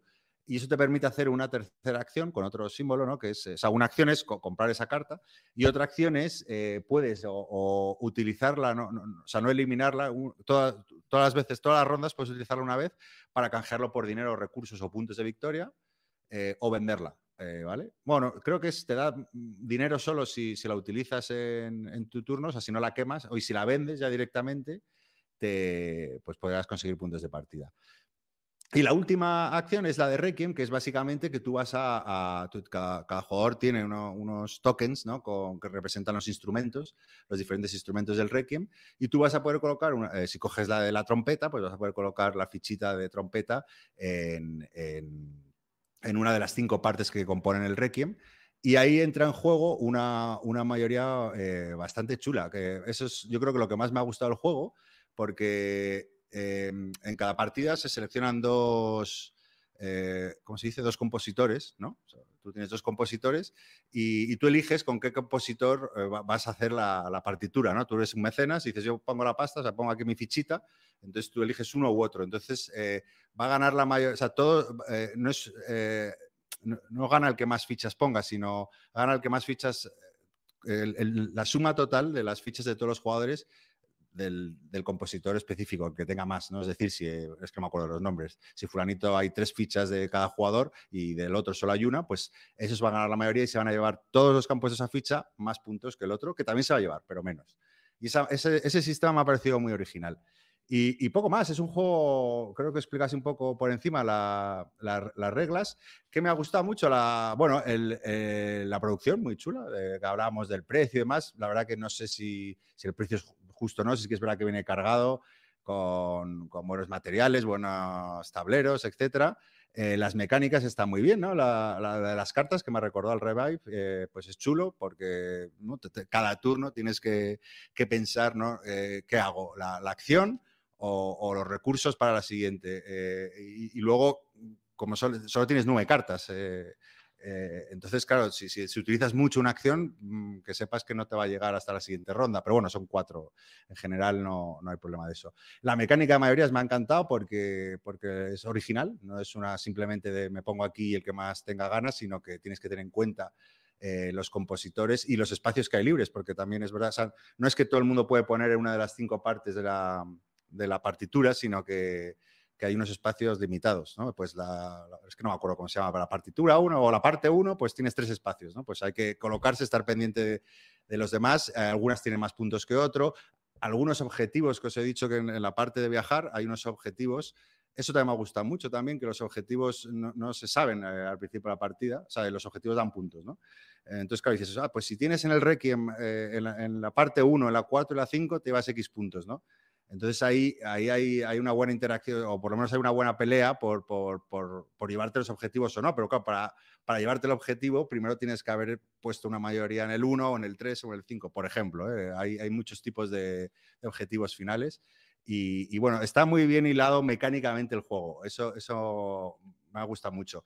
Eh, luego, también, es un juego en ese sentido amable, de, que tienes esa sensación de progreso, de que siempre tienes opciones positivas, ¿no? Que no, que no, o sea, eso, que eso mola, ¿no? Que vas, vas creciendo, vas ahí mejorando tus cartitas, vas consiguiendo puntos aquí, vas como, a- metiéndote la mayoría, vas mejorando tus cartas, pues, pues eso se agradece, sobre todo para los bancos. Y en contra un poco, eh, eh, bueno, lo- lo- creo que lo- casi lo, venía vaticinando, ¿no? Que, que mecánicamente todo está muy bien hilado. eh, y el tema, que, que también es un punto a favor, ¿no? El que hayan cogido un tema un, un poco diferente. La verdad que no, no, no hay mucho tema. O sea, para que engañarnos. eh, de hecho, lo que me ha sorprendido es que no está muy bien hilvanado, porque te, tú ves las reglas y te ponen como una línea, una frase temática, pero no está bien hilvanado porque cada acción está como en una línea temporal diferente. O sea, una cosa son los viajes, otro eh, eh, eh, vas a, a- pujar, o sea, vas a poner para, vas a, a ayudar a hacer la, a finalizar como mecenas la partitura, la de Requiem. Otro es comprar escenas, otro memorias. Entonces, no, no la, Como si fueran minijuegos. claro, o sea, La mecánicamente sensación. Claro, o sea, temáticamente digo, ¿eh? porque mecánicamente todo fluye, te olvidas del tema y dices, compro esta carta que me va a ayudar a mejorar. O sea, para que no hacer- es, no es cronológico, está todo como. Claro, eh, eh, temáticamente, eh, insisto, eh, que eso, entonces, Mm. claro, eh, al final, ¿qué qué pasa? Que te, que te olvidas rápidamente de- del tema, ¿no? A- aunque, aunque se, se aprecia el intento, ¿no? De, de, de- hilvanarlo, yo creo que ahí no, no está muy logrado. Eh, por eso, porque, porque aparece como en diferentes tiempos y resulta un poco confuso. O sea, es que lo lees por eso. Ahora al explicarlo digo, ¿cuál era? ¿Carta de memorias o escena? Es que no, no, no lo puedes vincular a algo claro temáticamente. Por lo menos ese ha sido mi. Me ha resultado un poco confuso a mí eh, eh, esa parte, ¿no? Pero bueno, dicho esto, es un, un- pues es un euro de libro así que a la gente yo creo que, que le gusten los euros está muy bien. La verdad que es muy entretenido. También me lo, me lo jugado en solitario y funcionó bastante bien. Lo único para mí eh, que echan falta, que lo, lo contaba como una cualidad, pero también me parece un defecto. Lo juego a tres y en solitario. Y, y el juego aprieta poco o nunca me da la sensación de, de- de- de, "Ah, que no me quiten esto, que no me quiten lo otro. Bueno, sí, alguna acción o alguna mayoría que, que quiera posicionarme, sobre todo al final de la partida, pero yo creo que a lo mejor en la BGG pone que el número mejor es 3, pero yo creo que, mm, que a 4 tiene que ir mejor, porque es verdad que a las mayorías no afecta porque se abren más espacios, entonces no, afecta, sí, estará calculado, pero las cartas sí que no hay más posiciones de cartas, hay un pool de cartas, entonces pues habrá más pelea por las cartas golosas que tengan más, que ofrezcan más puntos o, mejores eh, acciones y demás. Y sí, Aparte de esto de, de las mayorías, ¿hay, ¿hay interacción entre los jugadores o cada uno va a lo suyo? Bueno, la eh, las mayorías es una y luego, en, en realidad sí, porque todas las acciones de esta indirecta que llaman, ¿no? Eh, el pool de cartas que, que compras, pues claro, eh, unas son más baratas que otras, eh, entonces claro, pues también a ver que no te la quiten, la que, que tú te quieres. pisen la carta o te Claro. pisen algún espacio, pero no es interacción. No, no, no, no, pero sí que por lo menos o sea, sea, te interesa ver qué está haciendo el otro. Por ejemplo, viajando también, ¿no? Porque hay un peón de Mozart y, está siempre en una, una localización. Entonces tú tienes que pagar para moverlo. Entonces, sobre todo cuando hay objetivos finales, a, partir de la ronda tercera, cuarta, que ya estás más pendiente de los objetivos finales, que no te los roben, eh, eso, eso mola bastante. Pero sí, eh, esa es la interacción que hay un poco. Y, nada, me ha gustado, me ha gustado bastante. Eh, lo único, y, bueno, la verdad que tampoco me parece el euro que va a cambiar tu vida, pero, pero está bastante entretenido y, y funciona y, y- y tiene un tema diferente. O sea, si, si tuviera que elegir entre este y el Revive, por ejemplo, pues yo creo que me, me quedo con este, por ejemplo. Pero vamos, Pues es, cur- es curioso porque has hecho una reseña positiva y a mí me lo has desvendido. O sea, Bueno, pero por. Ya, eh, pero eso también te cuenta con mi sesgo, digo, ¿no? Que, el- el- el- que al Sí, sí. final. Claro, que el sesgo es, es- es que el, el tema me molaba, pero que realmente luego te olvidas del tema. Y que no, y que no está muy bien. Por a mí no me ha parecido que esté muy bien hilado, ¿no? Todo, todas las acciones con el tema. tú has jugado a, supongo que sí, has jugado a Tricerion. No, tío, no, no. No, no. no, has jugado.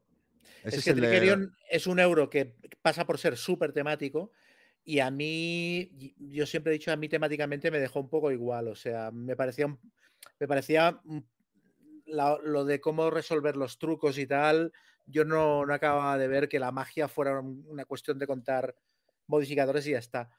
Entonces, claro, la- lo que estabas explicando me recordaba la sensación que me quedó cuando jugué a Tricerion. De, bueno, Iba a decir, como bien, el pero- Twilight Struggle. Como el Twilight Stagger. Abrimos el melón. claro, pero bueno, eso, no, pero no, no, el juego está muy bien, ya te digo, pero también, claro, yo iba muy ilusionado con el tema y claro, luego se me desinfló esa parte, pero y luego que, le- que creo que le falta un chispacito de tensión, ¿no? Porque al final estás muy metido, es muy entretenido porque siempre estás con... Además va rápido el juego, ¿eh? Lo, lo- lo jugamos entre tres y duró 80 minutos y, y a mí eso me mola también. Y, y- y eso sí, siempre tienes cosas que hacer entretenidas porque tienes diferentes partes de, ¿no? donde interactuar, que si las cartas, que si vender o ganar recursos, que si viajar, que si la mayoría. Entonces, eh, está bastante bien el juego.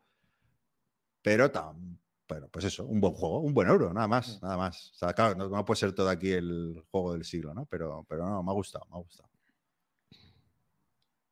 Pruébalo, Bueno. pruébalo, pruébalo. Sí, no, no. lo- A ver, yo te- ganas tengo de probarlo. Lo que no. O sea, Bueno, lo podemos probar. Ahora que estás dudas. eh, en Madrid, lo, lo podemos probar. vale, sí, por mí encantado. Yo tenía sí. muchas dudas respecto a si comprármelo o no. ¿Sabes? Porque aparte han salido ahora para final de año varios juegos euro que me interesa, me interesa el Dinosaur World, tal, y no me los voy a comprar todos. Entonces está como allí en el alambre de me compro esto o no me lo compro. Pues lo probamos y ya te decides. Vale. A ti, a ti Joel no te atrae, ya los euros ya no te atraen. Mm, No, o sea, eh, me- claro, lo que me atraen los euros me encantan, pero este en concreto no me llama demasiado y más, pues eso que está teniendo comentarios como el que tú has hecho, tibios. Entonces yo últimamente pues intento seleccionar mucho los juegos, eh, o sea, sí, mm, si lo pruebo, genial, pero con la copia de otro, no, no creo que me lo vaya a pillar, la A verdad. mí me pasa igual. A mí me pasa igual. Entonces, es que, ¿sabes? Si fuera un juego a lo mejor barato y tal, o que me llamara más, pues estupendo. Pero mira, el, el Regicide m- me, lo- me lo he pillado y, y- y me ha flipado. O sea, chulísimo. Y yo creo que es un juego que se va a vender como churros. Pero este es que no, no, no, no me ha llamado mucho. Pensé que, y además que iba a ser, que iba a tener como mejores críticas y iba a tener más éxito con el tema, o sea, con se, se- escuchó mucho durante la feria de Essen y tal, y yo no lo puse en la lista, pero digo, como sea un pelín bueno, va a ser un pelotazo. Pero no, no lo estoy viendo yo luego tan...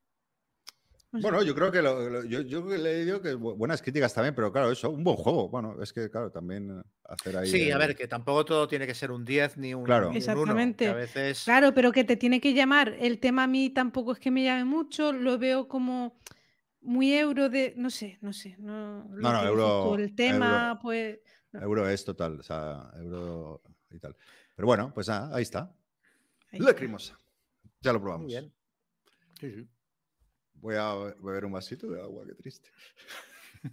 Agua. Ya estoy, ya estoy ya seco, estoy ley seca. ¿De qué Bueno, voy tirando, voy que- yo. Nada, yo voy a, voy a comentar eh, las últimas cosas que han salido de Marvel Champions. No va a ser una reseña, sino una reflexión sobre para dónde ha tirado el juego. Entonces me voy a beber agua y, Sí, a- y a- puedes y ir al a- chi- y al chino por cerveza. Mear, echar una siesta, todo. Venga, hasta ahora. No, pues a ver, yo el Marvel Champions lo empecé a jugar, lo he contado ya alguna vez, porque un colega me regaló la caja básica en inglés porque él se la había recomprado en español. Después de haberlo jugado yo con la copia de otro unas cuantas veces y decir, bueno, está bien, pero no me lo compraré. Y a raíz de, que me pasara su copia, me empecé a comprar algunos mazos y tal. Me compré la campaña de Cráneo Rojo y los, algunos de los superhéroes que fueron saliendo y lo jugué y me lo pasé muy bien. Y en cierto momento dejé de jugarlo. Eh, tenía pendiente, volví a jugarlo otra vez cuando salió la campaña de Spider-Man y ahí me pareció ya que el juego había, había mejorado. O sea, en cuanto a, ideas de los personajes y, el nivel temático y épico de las aventuras y tal. Pero lo que me ha hecho volver a entrar muchísimo en el juego ha sido lo que han sacado ahora de, de mutantes. Porque para mí, eh, bueno, yo desde pequeñito soy Marvel Zombie, pero yo mi Marvel particular siempre ha sido Spider-Man, Daredevil, una mm, etapa muy concreta de los Vengadores y Patrulla X, que a mí me pilló de lleno cuando la empezó a publicar Forum. Entonces, claro, sacaron, empezaron a sacar mutantes y la campaña de los mutantes y tal, y en el Black Friday encontré una oferta súper chula en la que me lo compraba todo y me ahorraba como casi 30 pavos y dije, venga, dame todos los mazos, Fénix, Cíclope eh, y la caja de mutantes y todo. Y nada, y he estado Te jugando volviste bastante. loco. Bueno, era una cosa que me la tenía. Yo sabía que me lo acabaría comprando, todo lo de mutantes. Lo que pasa es que lo que no pensaba es que me lo compraría todo de golpe en un ofertón. Y, eh, y mira, tiré de la anilla y a tomar viento. Entonces, bueno, pues em, creo que el juego y es una visión que tengo por el hecho de haber eh, ido entrando y saliendo del juego. Y ahora que vuelvo a estar dentro, la sensación que me da es que el juego ha evolucionado para bien respecto a cuando salió al principio y yo lo jugué. Me parece que, aparte del problema del power creep, que esto está presente en todos los juegos de cartas coleccionables, que es que los personajes que van saliendo son cada vez más bestias y hay algunos que son qui- quizás demasiado bestias. O sea, creo que es, em, es una ventaja injusta llevar a según qué personajes en según qué, en según qué aventuras, porque, porque ganas con una facilidad tremenda. Pero aparte de este problema, eh, creo que los personajes cada vez son más finos a nivel temático. Y mira que es un juego que en realidad es muy abstracto, es mucho más abstracto que el Arkham Horror. Es un juego de contar puntos en muchos casos. No te mueves por localizaciones, las Mm. localizaciones son cartas que van apareciendo al azar del mazo, del villano, etcétera, ¿no? Pero me parece que los personajes tienen ese punto de que le ves una combo de cartas y dices, hostia, es que esto es una cosa que haría Lobezno, por ejemplo, ¿sabes? Sí. cada vez está más afinado esto y las aventuras creo que cada vez son eso, más temáticas y más épicas. O sea, si comparo las campañas que han ido saliendo desde la de Cráneo Rojo, que yo me la compré y me me pareció que era correcta y ya está, luego he jugado la de Spider-Man y me ha parecido muy chula y estoy a mitad de jugar la de Mutantes y no voy a hacer spoiler, pero eh, el segundo escenario la estoy jugando con un colega y los dos somos fans de la Patrulla X y los dos nos miramos en plan, hostia, qué guapo es esto. ¿Sabes? Es que a poco que hayas leído TVOs de la Patrulla X, es joder, es que esto es tal cual, está muy bien representado. Y me parece además que, además de que el juego ha evolucionado bien, creo que ha evolucionado hasta un punto en el que ahora, para un jugador nuevo que entre ya, mañana, está en un punto ideal. Porque hay tanta variedad que no te ves obligado, a, si eres completista, te lo vas a comprar todo.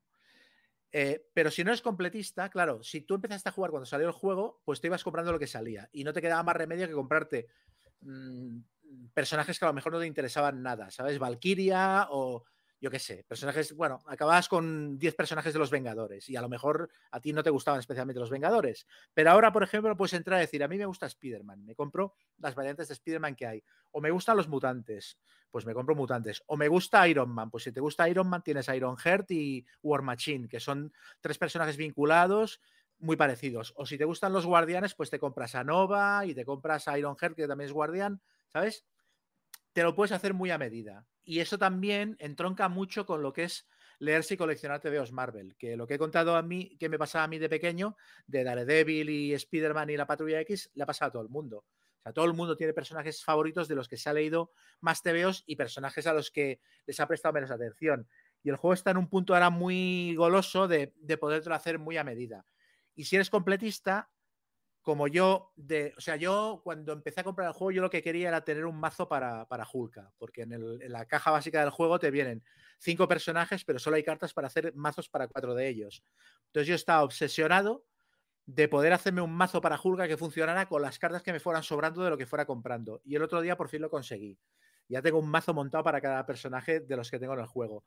Quiero decir que a ese nivel el juego también ha evolucionado lo suficiente como para permitirte hacer estas cosas. Entonces, yo es lo que le echaba en falta cuando salió, lo que le pedía un juego de cartas mmm, coleccionable, un living card game, y creo que ahora tiene todos los elementos. Y luego aparte están empezando a hacer cosas muy, muy chulas, están empezando como a innovar un poquito. O sea, los personajes nuevos, muchas veces en vez de llevar 10 o 12 cartas de aspecto, que en, en bastantes de los casos son cartas que no utilizarás nunca, en lugar de eso llevan 4 o 5 cartas de aspecto y llevan un pack de encuentros. O sea, Armadillo, que es un villano, y cuatro o cinco cartas de Armadillo. Y claro, con la de pack de encuentros variados que hay, tú puedes coger incluso uno de los villanos que venían en la caja básica, puedes coger a, a Rino, que Rino. Rino es el que usa, es el que usa todo el mundo para, para, probar héroes nuevos y es como el más tontito de todos. Le pones dos packs de encuentros de los nuevos y te cambia el mazo de villano por completo. Y tienes la sensación de que estás jugando una aventura diferente. Y y esto le da rejugabilidad, hace que el juego evolucione, la que las estrategias cambien y me parece que está muy chulo. Y luego aparte, eh, hay muchos, hay tipologías de, héroes, en plan, pues si te gusta más el caos y el azar, pues tienes a Bruja Escarlata. Si te gusta el control, tienes a Iron Heart, que es de irte haciendo la armadura a piezas. O sea, hay como tipologías de, tipos de, de, héroe que se ajustan más a tipos de jugadores. Todo esto creo que se ha, el juego se ha enriquecido, se ha enriquecido mucho con, con todo lo que ha ido apareciendo. Entonces, bueno, básicamente era, era, esto, decir que más que una reseña era comentar que, que, creo que el juego está en su mejor momento. Y que no me extrañaría que en un futuro no muy lejano empiecen a sacar incluso versiones alternativas de personajes, que es una cosa en la que han metido la patita un poco porque sacaron el Spider-Man de Miles Morales cuando ya había el Spider-Man de Peter Parker, entonces no me extrañaría que empezaran a sacar versiones diferentes, yo qué sé, por ejemplo, Lobezno, el Lobezno que han sacado ahora es un Lobezno 100% Patrulla X, pues que saquen más adelante un mazo que sea Lobezno de la etapa Logan y que tenga cartas de cartas de héroe diferentes y que funcione de una manera distinta siendo el mismo personaje. Entonces, no me extrañaría que empezaran a hacer esto porque ya es lo que les falta. Pero Oye, vamos, Chema. que muy bien. Y Este juego me flipa, pero me da pena eh, perderme todo eso que comentas mm, o sea, si has leído los cómics, has visto las películas, pues lo vas a disfrutar y vas a ver muchísimo más, pues mm, los detallitos temáticos que van incluyendo en las expansiones y tal. Yo esa parte no la veo tanto porque no soy nada fan de, de Marvel, pero el juego es una pasada. Y, y, yo me he ido comprando cosillas, pero es verdad que hace mucho tiempo que no compro nada. De hecho, la única expansión que me compré fue la de Cráneo eh, Rojo y me gustó y la jugué tal, pero bueno, ya está. O sea que no, no la vi nada temática, es lo que dices tú, que es mucho rollo abstracto de contadores por aquí y por allá los mazos de héroes es lo que más así me atrae y tal, y tengo unos cuantos, pero ya que comentas eso de que ha ido evolucionando y tal, pues a lo mejor me meto en alguna expansión grande de las últimas que han salido. Lo que pasa que es eso, dices tu patrulla X, pero si es que no he visto las películas, si tal, entonces, bueno, ¿qué me va a aportar a mí que no soy... Claro. Oye, ¿habéis probado en aplicación el Marvel Snap? Yo no, me he querido meter. Uf, no sé qué es eso. Me, me engancha hasta yo. No, no, yo no quiero ¿eh? ni tocarlo. Es brutal, lo que pasa que em, me he jugado como 50 partidas. Bueno, es que tardas nada en cada partida.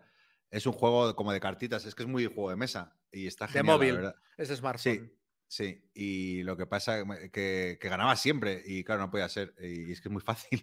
Y creo que ahora, que lo creo que es lo divertido, creo que iban a implementar para poder jugar con colegas eh, online, ¿sabes? Eh, mm. Oye, ponte tal, porque ahí era un poco patán, la verdad. Eh, pues siempre sacaba Hulk y en el último y me, ganaba la mayoría. Pues está, está guay, chaval, métete porque... No, no, si es que lo sé que en cuanto meta la pata también voy a estar ahí enganchado. Entonces, ah, pues es que son partidas, Partidas de dos minutos, tres minutos. Pues si te echas 25, ya. No, no, pero mira lo que te va a molar. ¿Me mola hasta a mí? Bueno, ya me lo miraré. Cuando Ahora que tengo un poco más de tiempo para Navidades. Pues eso, básicamente era comentar que me parece que el juego está que está mejorando. Aparte, vi el otro día, escuché una, bueno, hace ya un tiempito, una entrevista en, en el podcast La mano de Thanos con uno de los diseñadores que explicó el proceso que había detrás del diseño de ciertos personajes y, y ciertas aventuras y tal, y me pareció súper, súper interesante. Es que aparte es tan flexible el juego que da la sensación de que abarca todo el espectro de Marvel. O sea, están empezando, por ejemplo, a probar cosas, a, meter humor. O sea, han sacado un personaje como Spider-Ham, que es un personaje de, de, cartoon. Y, y, la baraja funciona. o sea, es una baraja que es cómica y funciona. Y han sacado una aventura como como Mojomanía, que también tiene elementos de humor y funcionan. Que es una cosa que, por ejemplo, Magic lo intentó hacer con cuando sacaron las colecciones aquellas de Unglued y tal, y no acababa de funcionar. Y aquí lo han conseguido. O sea que realmente lo, están haciendo muy bien. Yo creo que es, muy, es más recomendable ahora que cuando salió el juego, creo. Y esto pasa como, o sea, si llevas 20.000 partidas y tal, o sea, te tienes que conocer bien las cartas. O sea, que si me pongo a jugar contigo, me aplastas a, la primera o es fácil de pillar. No, es que es colaborativo. Ah, que es cooperativo este. Sí. no había enterado. ¿Y tú lo juegas solo? O, Yo lo juego muchísimo solo y a dos. Con Keke he jugado algunas partidas y, tengo un colega con el que estoy jugando la campaña de mutantes ahora y tal. Mm. no, se pues pilla rápido, ¿eh? funciona bien y a ver, yo tampoco soy, no creo que a mí no me gusta hacer lo mismo que en el, que en el Arkham Horror, que la gente se personaliza la baraja para jugar tal campaña, que allí tiene el Arkham Horror tiene sentido, porque, porque juegas una campaña de ocho aventuras que te vas a estar mucho rato jugándola y ahí es normal que te personalices la baraja.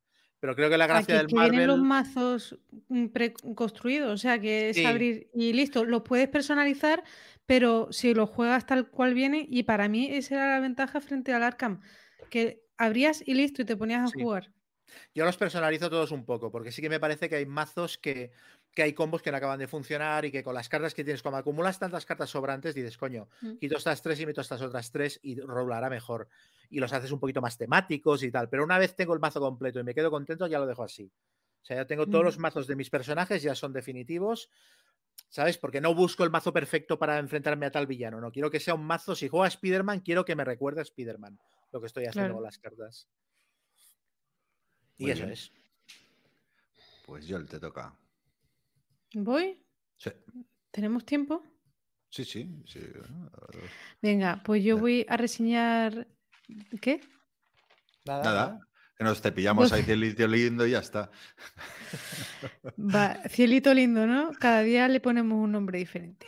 Bueno, Hostia, no me había dado cuenta. Cielito, cielito lindo. lindo. ¿eh? Qué huevazo. No cosita linda. Está linda, joder. Bueno, eh, Es que voy a mejor. reseñar. El, el gag que hemos generado a partir de la sección es mejor que la sección. Sí, que la propia sección, ¿no? Que no, por cierto, Chema, el otro día me vendiste el juego de. de joder, no, sé- no me acuerdo cómo se llamaba. Juego. Oye, perdón, el libro de. Sí. Ah, el de tiene- Grady Hendrix, el el de- de, El de terror, sí, de hecho el me de lo grupo de apoyo Sí, es grupo de apoyo. para Final sí. Girls. Eso. Qué memoria la mía, tío. Pues me he empezado a leer el libro. Por el momento, bueno, está bien, pero que me lo vendiste del tirón, vamos. Qué guay. Bueno, que, que empezamos.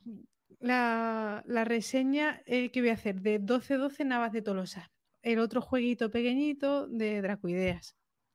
Vale, es un juego ambientado en la batalla de Navas de Tolosa, obviamente, donde se van a enfrentar eh, cristianos y musulmanes. Y es un microjuego de cartas y la mecánica principal pues, son los puntos de acción. Eh, las cartas se van a usar para definir a través de sus valores, pues quién empieza, quién tiene la iniciativa en, en la batalla y, y luego también se van a utilizar los valores de las cartas para puntos de acción. Eh, los bandos son súper asimétricos porque los musulmanes, pues por ejemplo, son mejores con el arco, eh, los cristianos son mejores en cargas de caballería, aparte tienen, puedes hacer un combo que si coincide el, el escudo de la carta que estás utilizando con el- el cuadrante donde están las fichas que vas a mover, pues hace una carga como más potente. Luego el musulmán pues tiene la habilidad del tornafuga, que era una táctica militar de la época y en el juego está representado como una acción gratuita, no tienes que gastar punto de acción y es en respuesta al- a la carga de caballería. Todo así muchos detallitos temáticos para diferenciar los dos bandos y bueno, se juega en una serie de turnos hasta que consigues llegar a una zona, el cristiano consigue llegar hasta el cuadrante donde está Ad-Nasir o consigue cualquiera de los dos bandos mm, despejar el campo de batalla, o sea, limpiarlo, mm, haciendo bajas y tal, más de la mitad, o sea, más del doble de, de espacios que el, que el rival o algo así era, ¿no? Y, y bueno, pues con mu- poquitas cosas, pero muy bien hechas, pues consigue hacer un juego pues muy temático. Eh, los combates, ¿cómo son? Los combates, eh, tú vas a elegir qué fichas combaten contra otras, ¿no? Y se van a sumar los puntos de fuerza y se va a sacar una carta al azar. Y ese, el resultado, o sea, el valor de la carta sacada al azar se va a sumar con los puntos de fuerza de las unidades implicadas. Y si el combate dura diferentes rondas, pues se van a ir sacando cartas que nunca se barajan. Si se agota el mazo, se vuelve a poner tal y como estaba y se vuelven a sacar cartas. Con lo cual es controlable, o sea, tú puedes decidir, mira, no voy a seguir atacando porque ahora las cartas no se barajan, vuelven a salir la primera que me tocó, la primera que me tocó era malísima para mí, entonces decido no hacer más combates, ¿no? Entonces tiene un azar, pero es controlable. Y bueno, las fichas son súper bonitas, el libro de reglas viene con una intro histórica bastante interesante, em, luego viene con un modo avanzado de juego donde, bueno, son cartas extra de eventos relacionadas con las unidades que están en el mapa. Entonces te dice, bueno, pues con Sancho vas a poder hacer esto. Entonces, eh, bueno, pues es como otro elemento a tener en cuenta durante la partida que le da rejugabilidad y tal. Y pues lo dicho, con muy poquitas cosas con- consiguen hacer un juego pues bastante entretenido, temático y para lo que duran las partidas y lo que es, pues a mí me ha encantado. A lo mejor no es súper rejugable y es el típico juego que tienes que dejar pasar un tiempo hasta darle más partidas y tal, pero es que, no sé, para cerrar una sesión, para jugar entre... Lo veo ideal, vamos. Una, una cosa muy chula que tiene, que el, el autor también es el, el diseñador gráfico, vamos, eh, que las cartas que son muy bonitas. eh, y es que este lo jugué de proto y, y- Sí. y- y me- era con dados en vez de los setas, está, muy, y, me, me gustó.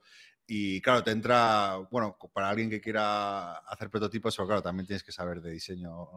Y la No, verdad que entraba los ojos. La verdad es que para ser su primer juego y haberlo hecho todo él, porque es el diseñador del juego, el ilustrador, todo. Sí, sí. Y, y creo que ha hecho una joyita, vamos, un, un Sí, juego yo redondo. tengo, tengo muchas ganas de probarlo, eh, cómo ha finalizado y tal. Y mm, sí, sí, y luego a mí eh, cuando lo probé me pareció, a pesar de ser un poco, o sea, de ser un microjuego y muy limitado, ¿no? Por el espacio y todo, me pareció temático, eh, ¿sabes? Por eh, cómo se mueven la, ¿verdad? Cómo se mueven las tropas, Sí, sí, como sí. tal. eh, está- Los cristianos, por ejemplo, solo se pueden mover en columna, los Mm. musulmanes sí que se pueden mover de manera más desordenada, o sea, tiene, son poquitas cosas, poquitas reglas, pero muy temáticas todas. Entonces, joder, te llama la atención que, que con tan poco haya conseguido eso.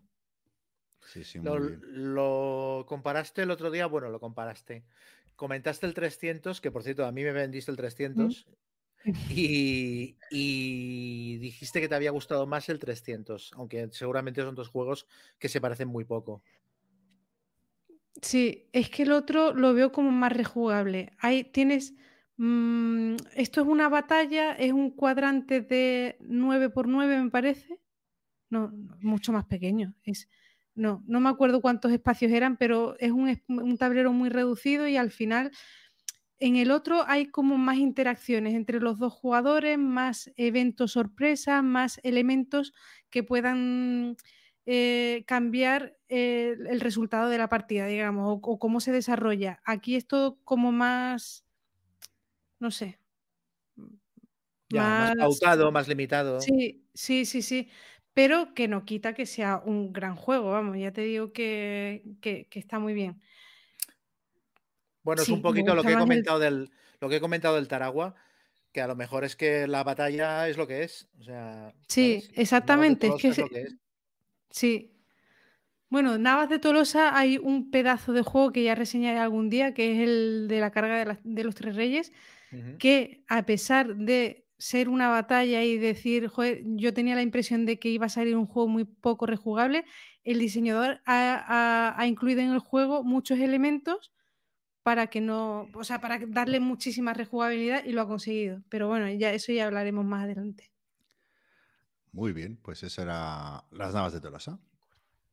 Vale, y nada, yo os voy a hablar de Sniper Elite. Eh, Sniper Elite, que es un juego de mesa de, basado en, una, icónica serie de videojuegos. De, eh, y bueno, que el diseñador son eh, David Thompson y Roger Tankersley, que, son los diseñadores a, la vez, los dos, do- dos de los tres de, de Resisted. Y, y bueno, David Thompson, eh, pues Warches, Undaunted y demás, ¿no? Y bueno, básicamente en este juego es un juego de movimiento oculto, ¿no? Donde un jugador es el fran- francotirador y que básicamente tiene que abrirse paso entre guardias alemanes, ¿no? Eh, el- los guardias alemanes son, eh, se admite hasta tres jugadores más, ¿no? Eh, porque son tres escuadrones alemanes, ¿no? Con, con su capitán y sus dos soldados, cada, cada escuadrón. Pero vamos, que si lo juegas a dos, tres o cuatro, si lo juegas a dos jugadores, pues eh, el, el alemán lleva las tres escuadrones. Si lo juegas a, a- a tres, pues eh, uno, cada uno lleva uno y el otro lo comparten. Y si lo juegas a cuatro, pues eh, tres jugadores llevan cada uno un escuadrón. Y bueno, básicamente el, el francotirador, ¿qué- ¿cuál es el objetivo? Hay un, hay un mapa eh, con diferentes localizaciones eh, numeradas y, y, bueno, el, el francotirador al azar escoge dos objetivos, dos cartas y básicamente tiene que conseguir llegar ahí y bueno, tiene su tema, ¿no? Pues yo qué sé, de- desmantelar, no sé, el almacén de armas o no me acuerdo muy bien, pero básicamente tienes que ir a dos objetivos y para eso tienes 20 turnos para lograrlo, ¿no? Y mm, ¿qué puedes hacer en tu turno? En tu turno te puedes eh, mover, ¿no? Y, aquí hay una de las cosas interesantes del juego, ¿no? Que si te mueves, puedes mover de 0 a 3 espacios, ¿no? Si te mueves de 0 a 1, eh, pues lo haces, no hace ruido, pero claro, vas muy lento porque tienes solo 20 turnos. Si te mueves de 2 a 3, eh, bien, pero cada vez que pases a través o adyacente a un alemán, tienes que como darle un toquecito. A, la pieza, ¿no? Entonces, el alemán ya sabe que estás cerca, ¿no? Es la única información que puedes compartir. Bueno, no lo he dicho, pero como es de movimientos ocultos, eh, claro, el francotirador, la figura del francotirador nunca está sobre el tablero. El francotirador va anotando sus movimientos en su tablerito pequeño y, bueno, hay formas de revelarse, ¿no? Por ejemplo, si, como he dicho que hay dos objetivos, en el momento de que consigas un objetivo te revelas y comienzan los 10 turnos siguientes. Y, y bueno, luego hay otras formas que ahora, ahora explico. Eh, además, también puedes, eh, como, como buen francotirador, puedes disparar ¿no? a, a los soldados. Y, y aquí entra una mecánica que yo creo que la más brillante del juego de, de backbuilding, ¿no? Que tú empiezas con, con un número determinado de fichas, ¿no? Eh, y bueno, básicamente el, eh, para disparar tú simplemente dices, voy a disparar a alguien, no, no, dices quién, para, y, y, dices, voy a sacar cinco fichas eh, de la bolsa, o tú eliges el número de fichas que quieres sacar, y, si consigues sacar tantas fichas de, de impacto, de disparo o de éxito, no me acuerdo cómo se llama, eh, como distancia en casillas haya con el objetivo, pues lo, lo matas, ¿no? Lo sacas de la partida, aunque luego se puede, el alemán va a poder eh, devolverlo al tablero, ¿no? Con, sigas haciendo una de sus acciones. Em, las fichas, claro, la gracia está en que también hay fichas de ruido. Entonces, si sacas dos fichas de ruido, pues revelas tu posición y, claro, ahí ya te tiene más, acotado, ¿no? Ahí está un poco el, el- bueno, el, un poco el elemento de push your luck del juego, de, a ver, me aseguro, si estás a tres casillas, digo, saco seis casillas para asegurarme que hay disparos, pero claro, te pueden salir estas fichas de ruido o fichas de retroceso, que si hay un número determinado de fichas de ruido y retroceso, pues se provoca, aunque hayas sacado, mm, hayas tenido éxito en el disparo, pues automáticamente pues te lo anula, ¿no? Em, ¿Qué más? Eh, luego el alemán, eh, pues tiene, son, como he dicho, tres escuadrones con oficial y soldados. Entonces, el turno de alemanes también es muy sencillo. eh, dos acciones por escuadrón, ¿no? Que también pueden moverse, pueden, si creen que está localizado al francotirador, pues dices, estás aquí. Y si, y si está ahí, pues le provoca una herida. Si, si le, si hieres dos veces, ya matas automáticamente y ganan los alemanes, ¿no?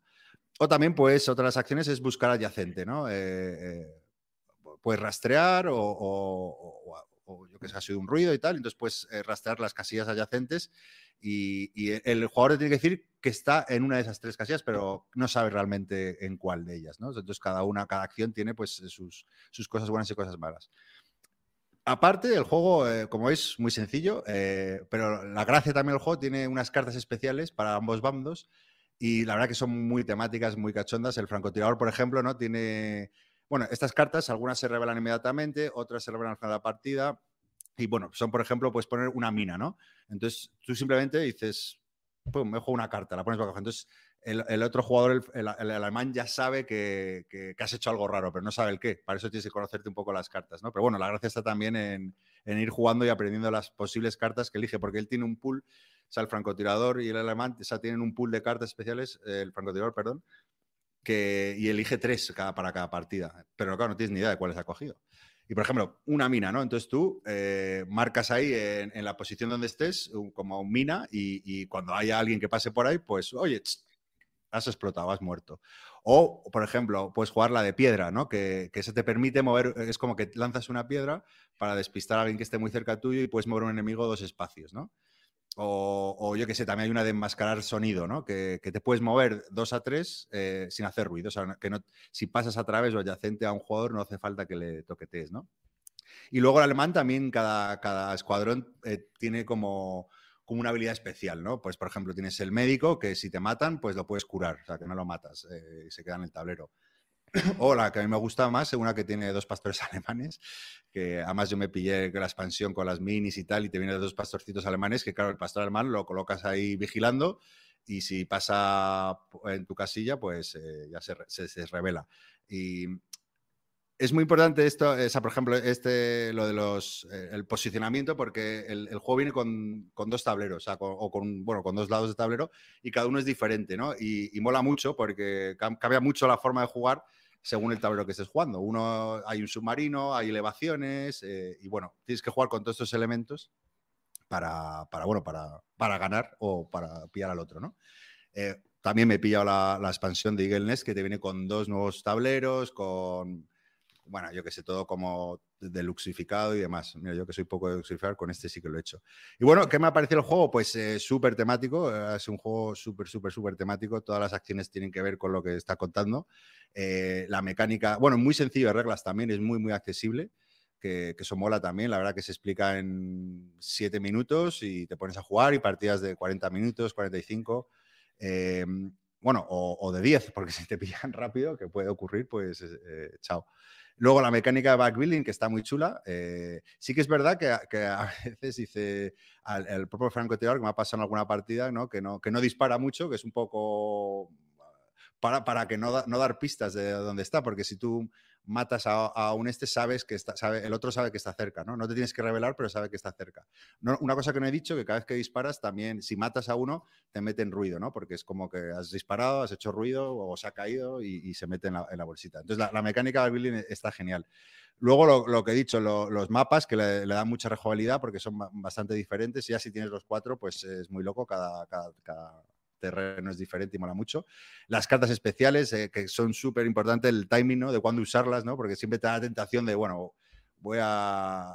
Pero claro, tienes que, que guardártelas para el momento en el que estés completamente acorralado y escapar y demás, y, y muy chulo. Y luego, eh, una parte que, que- que es fascinante, sobre todo si eres el francotirador, es, es, es, eh, la narrativa del juego, ¿no? La, la historia, ¿no? Contar la historia después, ¿no? Como, claro, los otros pueden estar súper perdidos. Yo recuerdo que jugué una con Chema y Preacher que estaba deseando hablar, porque es que están todo el rato eh, a, un- a una casilla y se dieron todos los factores para poder irme escabullendo por una casilla, por una casilla, y estaban perdidísimos diciendo, pero ¿dónde está este hijo de puta? Si es que no está, no está, y estaban todo el rato como, como cerquísima, ¿no? Y, y claro, yo pensando, joder, cuando les cuente que cuando hicieron esto yo estaba en la de al lado y que me escapé de milagro y que utilicé aquí la carta y tal.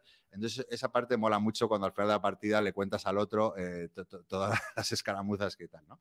Y, y bueno, la- la- por, por decir algo negativo del juego, que, que para mí no, no, no, lo, no lo tiene, pero por, bueno, por decir siempre algo, que a lo mejor eh, lo que le pasa a estos juegos, ¿no? Que, que puede ser que, que sea más divertido, ¿no? Si eres el francotirador, ¿no? Porque es la tensión todo el rato.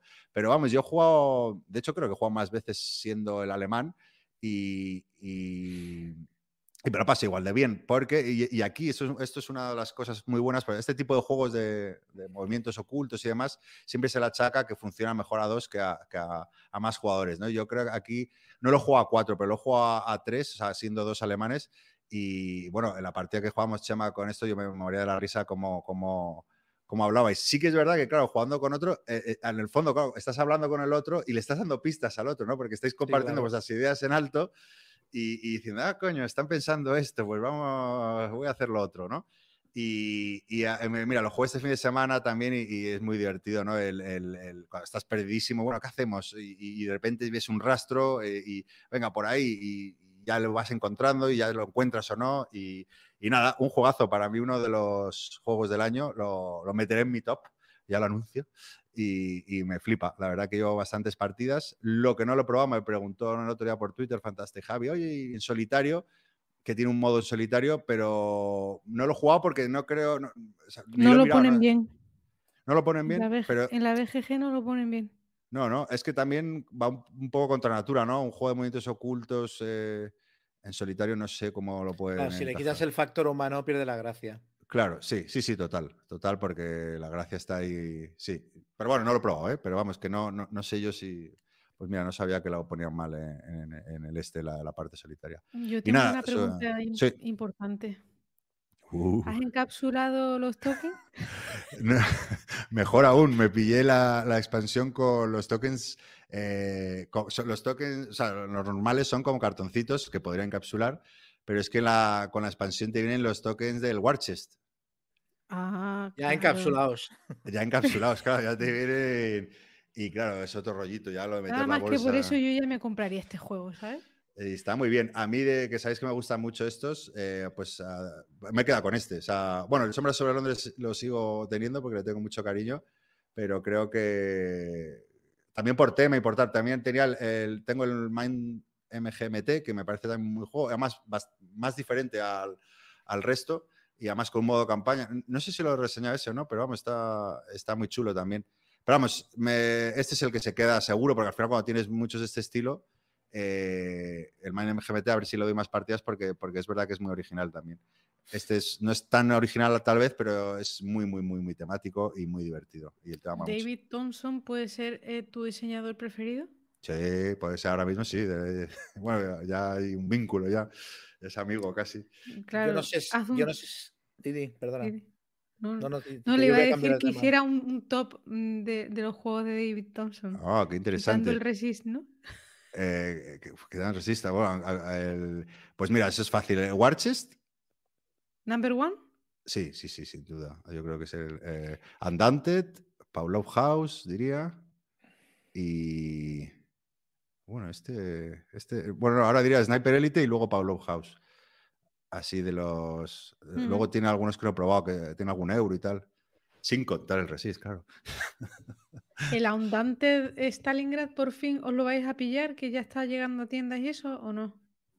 Yo no Eh, sé, se lo va a pillar, se lo va a, el- Albert Montéis se lo va a pillar y el otro día me dijo que si lo quería jugar con él, dije, hombre, pues a- me dieron plancha. Claro, Pues ahí está, a tope. Yo, ¿sabes lo que pasa? Que el, el de Reinforcement, que no sé si os acordáis que comentamos aquí que hubo algún problema Sí, con, pues justo un año después, que nunca me contestaron, claro, tú podías reclamar las cartas que había con, con fallo. Entonces eso me hizo que no lo, que no lo haya jugado desde entonces, desde que lo compré. Y, y- y justo llegó un mail que, los, que, oye, ya han llegado las cartas eh, y que, bueno, que se pondrían en contacto y las reenviarían. Entonces lo retomaré, pero claro, es que tengo el anterior eh, muerto de risa. Entonces cuando le dé, pero vamos, yo creo que sí, porque hablando de coleccionismo que decías que decíamos íbamos a comentar algo de coleccionismo, yo Es- creo que el único así que como que he ido comprando, pero vamos, más por los autores también.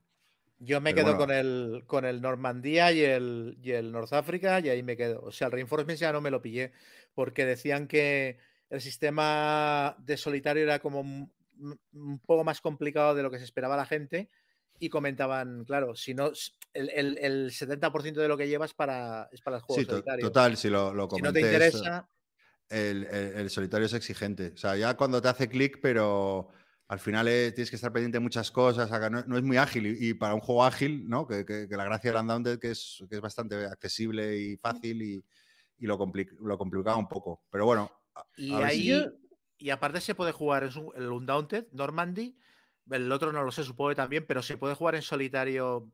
Yo pillé unas reglas de Board Game Geek que básicamente eran jugarlo de manera normal y cada turno dos cartas de tu mano las barajabas y una de las dos las sacabas para ver cuál era la iniciativa de los dos bandos. O sea, porque tienes que generarla de alguna manera, la iniciativa. Y, lo- y el resto de la partida lo jugabas jugando con cada bando lo mejor que pudieras y funcionaba de coña. O sea, entonces, claro, Ya, pero eso es el modo esquizo, ese nunca me ha convencido a mí. Ya, pero es que tampoco sé si es un juego como Ya, para jugarlo en jugar solitario, no sé. sí. Yo de esta No, está- serie está solo me pillé el Undaunted, me lo pasé entero, o sea, jugué todos los escenarios, el, sí, lo vendí porque digo, "Oye, si ya lo he jugado entero, ¿para qué quiero seguir teniéndolo? Y ahora me compraré el Stalingrad, Ah, seguramente. muy bien. Pues una cosa, yo eh, digo, y también para los siguientes que no lo sepan, eh, Osprey va subiendo, eh, por ejemplo, está todo vinculado. eh, uno de los solitarios que tiene David Thompson es Castelliter también, que lo, lo hemos reseñado aquí. Y por sí. ejemplo, sacaron, eh, van sacando escenarios nuevos que te puedes imprimir eh, del Normandy y el primero que hicieron fue Castelliter. Cierto, Pero es verdad. sí, bueno, para que pues en la web de Osprey tienes nuevos escenarios y me bajé el otro día me bajé cuatro nuevos también. Eh, y bueno, porque mola, porque lo van, van sacando así y le van dando más vida al juego. Yo tengo el Stalingrad tengo curiosidad de probarlo, pero ya comenté cuando hicimos el top de Essen y tal, a mí es que me parece que el Normandy, a mí me parece que el North Africa ya estira un poco el mecanismo más allá de lo que de lo que el juego necesita. Yo creo que el Normandy es perfecto para lo que es, es que es ideal, no, ¿sabes? Mm. no veo la necesidad de complicarlo mucho más. Bueno, y luego para el próximo año está anunciado el Battle of Britain también, Andante eh, Es Britain. verdad. O sea que sí, sí.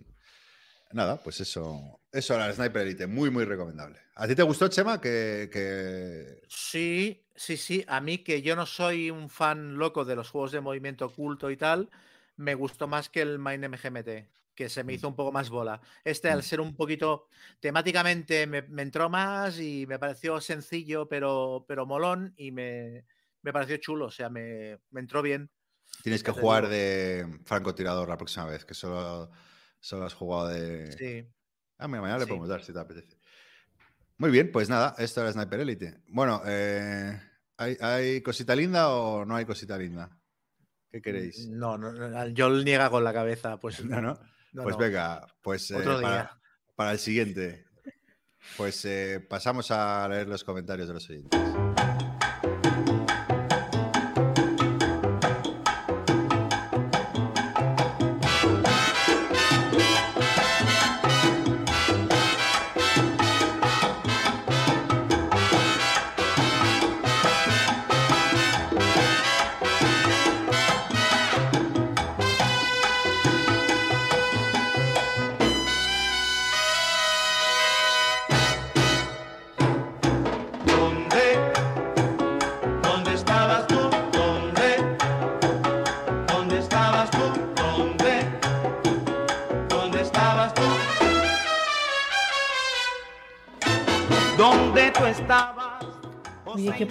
Hacerla sino vosotros, ¿eh? No, pues así ya para el siguiente día. ¿Leo? Ya pensado. Venga, sí, venga. dale. Venga, pues a ver, eh, leo de más antiguo a más nuevo. Jaguar dice que nos da ánimos, venga que llegamos al 50. Algún sobre día. el, Está sobre todo el preparado ya, ¿eh? Está todo Sí, preparado. sí. Sí, lo tenemos, vamos, pautado, pero hasta el más mínimo detalle. Bueno, sí que es verdad, yo que Escaleta tú, y todo, vamos.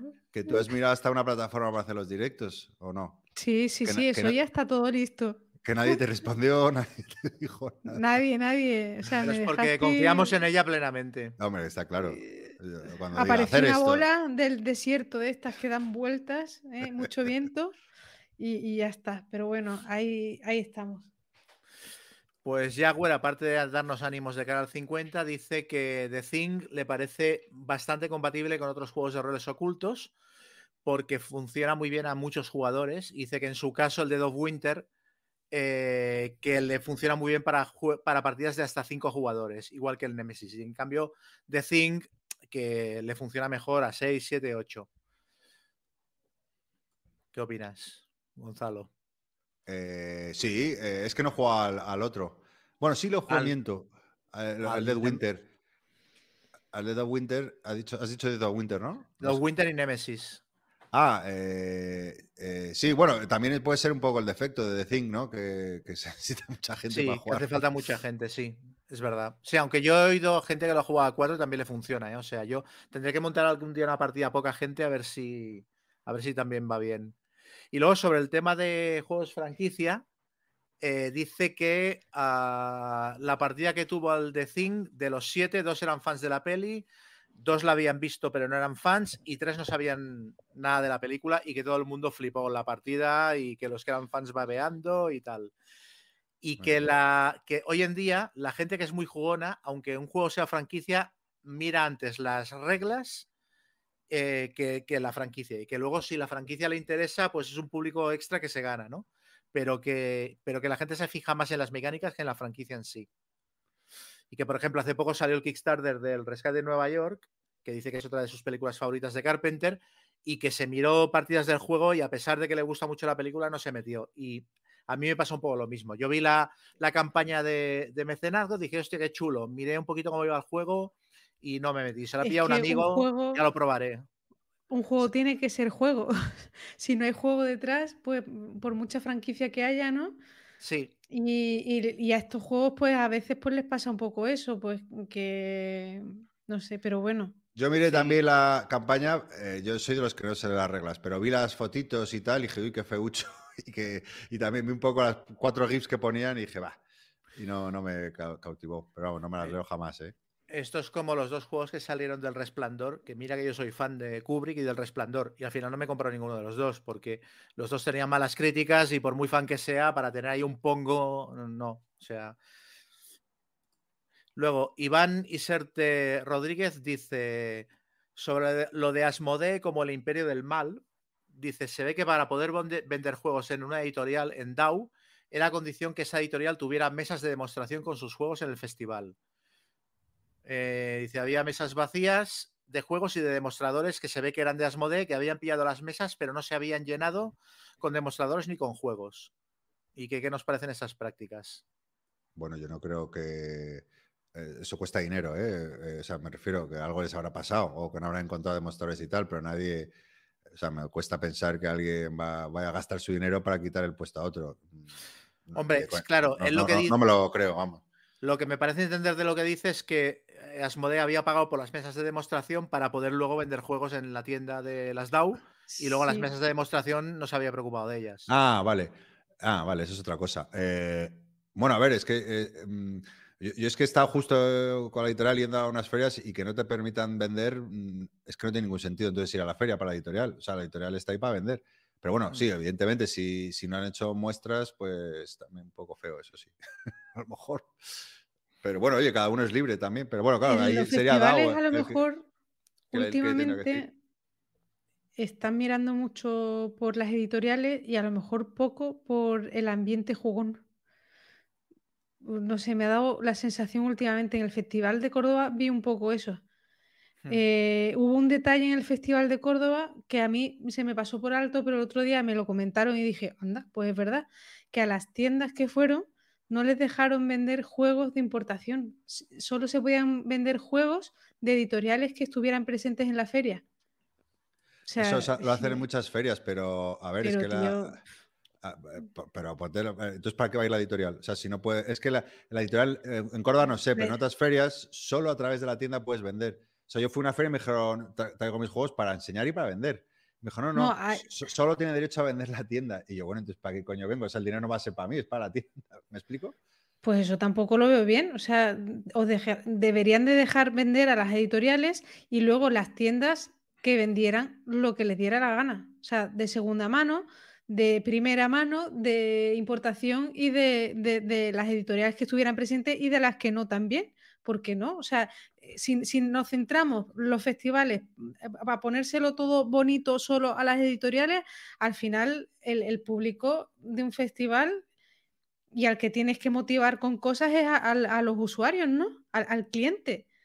Las editoriales muy bien, pero si luego la gente pues se va, a decir, pues mira, yo no voy porque tenía pensado ir para comprar y para ver esto y para no sé qué, y al final pues lo único que puedo hacer es ver a la editorial de turno que ha pagado el dinero y que está aquí y tal, pues yo es que eso no lo veo tampoco. Bueno, yo una feria ah, de ese estilo, ¿no? No, no son ferias de compra, eso es Essen. Digo, son ferias para jugar, ¿no?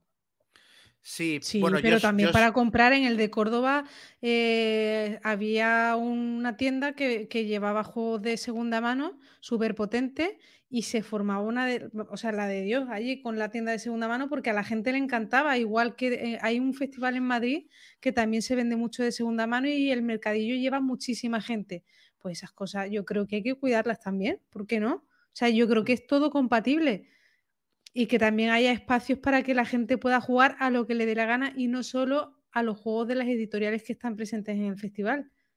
¿sabes? Sí, eso, eso es lo que yo me quejaba el otro día un poco del DAO, que están las mesas de demostración petadas de gente, pero no me parece que hay espacio para que tú vayas y juegues algo que te pasen allí en una ludoteca, ¿sabes? Está el DAO, el DAO de NIT, el dado, el DAO de noche que montan el sábado por la noche, pero es otro rollo. O sea, Claro, ir de pero- noche, de madrugada.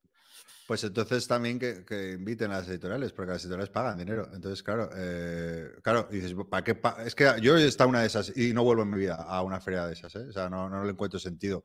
Eh, si, no, si, no, si no tienes un retorno dices, ah, visibilidad, bueno, que han pasado y han visto mi juego, bueno, pues yo no lo, no, no lo veo, ¿eh? Pero, pero o sea, estoy de acuerdo, ¿eh? Yo lo que dices, pero que, que- que- claro, sí, que yo no pondría ninguna valla, claro, que, que la editorial vaya y que pueda vender sus juegos y que la gente, eh, que la tienda Claro. vaya y que pueda vender todos los juegos. Sí, es que tampoco lo entiendo. Yo creo que lo hacen por favorecer, claro, que la editorial, en el caso de Córdoba, digo, ¿no? Pues eso, que ha pagado, pues que tenga esto, pero, pero sí es ridículo poner vallas ahí. Pues oye, tú muéstralo y véndelo, así gánatelo, ¿no? También. Mm. O sea, pero que todos puedan vender. Pero bueno, Bueno, sigo. David Gerrod dice: Muy buenas a toda la conga del mambo y nos hace una sugerencia de cara a vuestro futuro programa con los mejores juegos. Eh, dice: Quizás lo que voy a sugerir no sea lo mejor, pero sí que es divertido. Escuchando el podcast número 200 de Shut Up and Sit Down, planteaban una lista común de 10 juegos en la que cada participante sacaba un juego a la palestra e iban votando a favor o en contra, con argumentos sobre si lo aceptaban y quedó un programa de dos horas muy divertido. Y creo que puede ser una fórmula que podríais pedir prestada. Hombre, tiene gracia. Este comentario, ahora que lo pienso, también os lo compartí y Sí. también hubo bola del desierto. O sea, es Bueno, que pero lo- últimamente pero, pero porque lo guardábamos para. aquí no hay Claro. comunicación, aquí no hay comunicación. Lo No, no guardamos quería que- A un para. comentario claro. que leo. No quería que perdiéramos la frescura de comentarlo aquí en directo. Ah, claro, claro. Oye, No, tío, no, No, ¿pero a mí me ha parecido muy buena idea esa. Sí, ¿eh? no, es- no es- es chulo, ¿eh? Es, es guay. Do- do- Sí, a mí también me- no, no te contesté yo, pero era buena idea. Pero ¿dónde lo ves esto? Es que tú dices, lo voy a leer de menos a más y me, y me saltas como tres comentarios de lo que me sale a mí. No, no. Ah, no, a ver, me- los, que, los que nos felicitan Ah, vale, vale. simplemente les doy las. O sea, gracias a todos, pero me los salto. Voy a los que, Vale, vale, los vale. que nos, nos dicen cosas con no, no. chicha. Oscar Recio Coy dice que me echa la bronca porque dice que no puedo mencionar que me han regalado un, eh, un tocho de Space Hulk recopilándolo todo y no decirle cómo conseguirlo. Eh, ¿Cómo no es Oscar se idea. puede de- conseguir. ¿Cómo es Oscar de fan tuyo, eh, Chama? Sí, mucho, mucho. Y del podcast, que siempre está retuiteando. Muchas gracias. Sí, Quizá demasiado. sí, sí. Eh, no, es que no sé cómo conseguirlo. No, ya me informaré, porque la verdad es que es muy chulo. Además, respondiendo ya a un comentario que viene más arriba de Antonio Aroca, no solo vienen eh, las campañas que yo hice para Space Hulk y el reglamento que hice para Space Hulk, es que viene un artículo que escribí sobre la partida que jugábamos de Navidad con fotos de todos nosotros, de mi peña jugándola, fotos de, pero de principios de los, de los 2000, que tampoco sé de dónde lo sacaron eso, o sea, es muy loco. Ya me informaré sobre cómo conseguirlo y, y ya, lo, ya lo comentaré. Luego, Azcaballos dice respecto al episodio anterior que Chema dice que es fan de Indiana Jones. ¿Es de los que opina que solo hay tres películas de Indiana Jones? So- Ah, Ah, no, a no, ver no, qué dices, cuatro. ¿eh, Chema? A ver qué dices. verdad. para mí hay cuatro. La cuarta es estupenda. Eh, yo, a mí me encanta lo de la nevera, lo de la bomba atómica. Es una actualización muy chula. El problema es que no tiene nazis. Y los nazis, no hay nada mejor que los nazis como villanos. Pero, pero la película está muy bien. Y la actualización que hace a, a la ciencia ficción de los años 50, del pulp de los años 30 a la ciencia ficción de los años 50, ya en Guerra Fría, me parece que es chulísima. No voy a hacer spoiler del final, Yo, pero a mí me pareció una, una guapada. yo la vi en el cine y no la he vuelto a volver a ver, pero, o sea, salí indignada. O sea, la tengo que volver a ver, ¿eh? Porque digo, a lo mejor, pues, me esperaba una cosa y, y- y- y no había nazis, ¿no? Está, Es- está la quinta pero- en camino, ¿no? Sí, Mm. ya no la ¿Cuándo va a dirige? Spielberg, pero sí, el Ah, año ya que viene. Al año que viene, ¿no?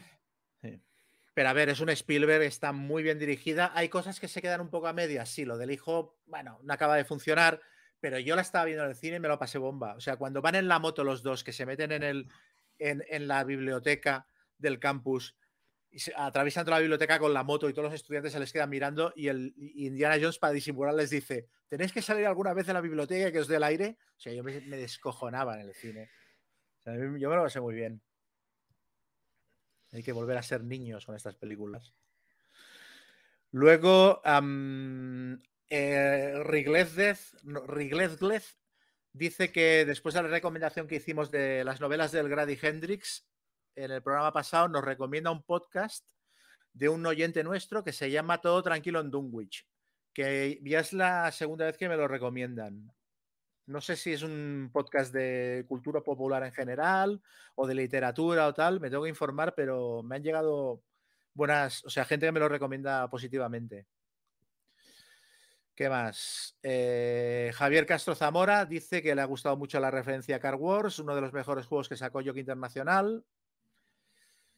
Eh, JMD dice, otro gran episodio. Gracias a Gonzalo por explicar el asunto del negocio de las editoriales. A Yol se la escuchaba un poco más plof de lo habitual, pero se agradece el esfuerzo por grabar. Y que, bueno, que formamos un grupo con muchas sinergias y perfiles muy variados, porque tocamos un montón de palos muy interesantes y diversos. Y que para podcast básicamente de reseñas en ristre como longanizas ya hay un buen surtido. Y entre nosotros, a la quinta reseña de Lacrimosa de turno ya cansa. O sea, Chao, hoy, a partir de hoy, cruz La y raya. cruz. la sexta. Sí, sí, sí. Y luego nos dice que si para el programa 50, otra opción, que si los oyentes nos mandan sus tops 3 o 5 y los comentamos poniéndolos a caldo. Mira, también podría ser una, una alternativa, ¿no? O una lista de juegos Sí. que todo el mundo ama, pero que yo no soporto. O lo contrario. O sea, bueno, tiene muchas ideas locas este hombre. Eh, ta, ta, ta, bueno, que se le agradece el esfuerzo y la normalidad con la que divulgamos esta, fic- esta afición. Y, y, bueno, todo maravilloso, le parece. O sea, pero me parece increíble que la gente siga pensando que vamos a hacer un programa 50 especial, ¿sabes? Porque es que, visto lo visto, como estamos haciendo, me- o sea, veo un, un programa 50 a lo mejor en directo, pero, pero igual, ¿eh? Que el resto. Bueno, pero, Pero si bueno, esto es como. Seguimos admitiendo exámenes. propuestas entonces, ¿no? Seguimos admitiendo propuestas. Sí. David Zainos López dice: Ya que habláis de juegos de carreras y golpes, me viene a la cabeza el Gretchins. ¿Lo habéis probado? ¿Qué os parece? Eh, eh, es una castaña de narices. Sí, Es eso te iba a decir, tú lo, diseña- lo rediseñaste, ¿no?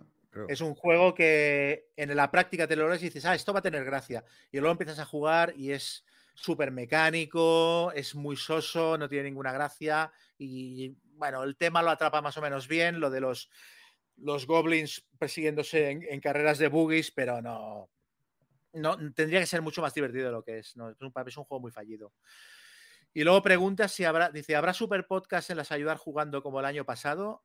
Y a ver, este año no solo han habido super podcasts, sino que por primera vez en 20 años, creo, no he, no he presentado la subasta de ayudar jugando, porque hubo un error, han cambiado la organización eh, y la movieron de fechas. La- En vez de hacerla el primer fin de semana de diciembre, la han hecho el segundo fin de semana de diciembre. Y yo ya tenía billete para venirme a Madrid. Y claro, los billetes en diciembre, pues no los puedes cambiar fácilmente y son muy caros. Entonces me tuve que, me tuve que saltar el, las jornadas. Me, dio- me supo mal porque Ricardo Ibáñez eh, no pudo tampoco hacer la subasta este año, entonces pues la pareja cómica habitual fallamos, pero bueno, la hicieron los de cero en cordura, la subasta que supongo que les quedó muy bien y, y la gente disfrutó igual, o sea que de coña. Luego, Sátropo nos pregunta muchas cosas. Dice, mm, ¿hasta cuándo tendremos que soportar las menciones al The Thing? Que tampoco es para tanto. Dice, te puede salir una partida épica, pero también tiene muchas opciones de salir rana, donde el principal sospechoso ha tenido un último contacto con la cosa y la decisión se queda en un 50%, un cara o cruz después de tres horas de partida. Pero a ver, Setropo dice esto porque nosotros jugamos al Decim mientras él jugaba en la mesa de al lado a un, a un no me acuerdo ni qué, pero estaba muy aburrido y lo vería con ojos de envidia. Es que yo creo que es un buen final de partida. Lo de que hay un 50% al final de quién sube al helicóptero o no y estés ahí en el alambre, yo creo que es un final de partida muy tenso también. No sé. Y aparte es que lo puedes. Claro, Sí, o épico sea, la diversión. Claro, es que aparte eh, eh, eh, fuerza un poquito el, el tema de, de el troleo, el engañarse hasta el último momento y disimular. No sé, creo que le va mucho con la naturaleza del juego. Luego dice que el Thunder Alley está muy chulo, pero es puro NASCAR y por eso no funciona cuando se traslada a otros juegos de, carreras. Y también dice que el Car Wars él lo jugó mucho, pero que ha envejecido muy mal la versión de Jock. Sí, la versión nueva que ha sacado ahora Steve Jackson, que es la sexta, creo que ya funciona con cartas para hacerte el coche y tal, para agilizar el proceso. Pero supongo que a nivel mecánico será, será lo mismo. Luego, más cosas de ese tropo. Dice, Joel, Twilight Struggle no te parece temático. ¿No te sudan las manos mirando las cartas cada turno? Pensando en cuál vas a jugar para que no te desmonten tu plan. La continua sensación de golpe y contragolpe, de escalada bélica, representada por los puntos de influencia, los cambios de teatro de unos turnos a otros. Hay mil cosas que recuerdan a la Guerra Fría. Por no hablar del significado de los eventos de las cartas. Las mecánicas en sí mismas reflejan una Guerra Fría. Dice que el Imperial, por comparación, el Imperial Struggle está bien, pero se queda con el Twilight sin dudarlo. ¿Qué tienes que decir? Que, todo lo que comenta es una sensación espiritual mm, que te provoca el juego cuando lo juegas, pero realmente mm, narrativo, mm, tal, o sea, es que la voy a liar otra vez, ¿eh? Es temático, sí, pero eh, no, es- no es el juego que yo pondría como eh, ejemplo de juego temático, o sea, para mí resaltan muchísimo más las mecánicas en el juego y al final pues es mayorías y, y- y sumar valores y tal. O sea que, no sé, tío, no, no, lo, no lo pongo como juego ni temático ni narrativo, que sí, que tiene sensación ahí de Guerra Fría y tal, por supuesto, y que es un juegazo, sí, pero no es el juego que yo pondría como ejemplo de superjuego temático, no. Mm. Pero bueno. Bueno, Es lo que, dije, la carrera espacial, los golpes de estado, que haces un golpe de estado, tiras un dado y multiplicas por dos el no sé cuánto, sumas esto, no sé qué, vale, ha tenido éxito el golpe de estado. Pones influencia y al final, pues no terminas de tener más influencia que el otro porque te has quedado, ¿sabes? No sé, es. Tiene detalles así que a mí, pues que no, que no me producen sensación de temático, pero bueno, que sí, que entiendo y que, que yo soy la rara. Pero, No, es que a mí, pero a mí me parece que, la- que- que las mecánicas están muy bien brincadas. O sea, que cuando estás contando modificadores o haciendo una tirada de dado para un golpe de estado o jugando una carta o descartándola para subir la carrera espacial, tienes la sensación de que aquello refleja de alguna manera cosas que ocurrieron. No sé, a mí lo- me lo transmite mucho. O sea, a pesar de que sí, que sea todo muy frío, de contar modificadores para tener mayoría más que el otro y tal, Mm. y poner ahí puntos, pero, pero yo mientras pongo puntos en África, siempre estoy pensando, no, es que los africanos tienen que estar conmigo y tal, no sé. Pero yo es que me monto películas muy fácil también. Mm, A ver, Eh, sí, sí. no, no, di, di. No sé si... No, no, no, te iba a decir que somos la muchachada flipada que nos llama Clint, o sea, que nos flipamos mucho con los juegos y yo me flipo muchísimo y con las cartas, leyendo tal, los eventos, pero no, no, pero bueno, ya está. Bueno, luego también comenta que él puntúa partidas, eh, las Bueno, no apunta. No le leas todo, resumo un poco. Yo, No, sí, sí, no, que, que- que apunta las partidas y que a él le sirve como referencia para, para el conocimiento que Ah, se pueda sí. tener del juego. O sea, que si ves Eso que lo comentasteis, 1200 partidas al, al, al Trajan, pues que ya sabe que le va a pegar una paliza cuando juegue con él y cosas de estas. eso es en referencia al- a, lo del eh, apuntar las partidas que jugamos online, ¿no? Que comentaron en el anterior Sí. capítulo. Mm, A mí me gusta apuntarlas también porque es lo que dice él, que al final es experiencia en un juego y, jolines, pues, mm, pues lo que dice, que, que cuando llevas 100 partidas, aunque sean online en un juego, pues es experiencia y son, pues sí, partidas que les ha jugado. ¿Qué diferencia hay entre jugarlas online a jugarlas en mesa? Para mí. Pero bueno, que esto cada maestrillo tiene su librillo y cada uno tal, pero yo sí, yo sí me las apunto. Las partidas online. Luego Marrón Flojo dice que no sabe si a Xavi Garriga le hará gracias si no editáis un poco a Chema, que no sé a qué se refiere, pero me tendrías que echar del programa directamente para que le hiciera, le O para gracia. O para editar, Sí. o para cortar. digo. Friki Guías dice, respondiendo al comentario del programa anterior, dice, la chica que salía antes en Friki Guías y que sigue apareciendo de vez en cuando es Saei, no Yol. Y dice que dejó de hacer vídeos de juegos de mesa por culpa de la pandemia, pero que últimamente ha vuelto a hacerlo y que han sacado el reseña del Imperial Struggle y del Sky Mines y tal. Pues a tope. Lo ha aclarado él, pero, pero lo confirmo, ¿vale? Que, que no soy yo. Luego, ah, al- alguien que nos pone un ejemplo mm, gráficamente desagradable de, de comer chetos eh, mientras se juega. Dice, jugando al Seven Wonders con la mesa llena de cartas, un jugador con mucha AP, que es de los que abre la boca mientras le da el cerebro y se inclina sobre la mesa para contar cartas y que se le empezó a caer la baba sobre las cartas. No, no, ¡Oh, Dios! Peor que los chetos, sin duda. No. Sí, sí.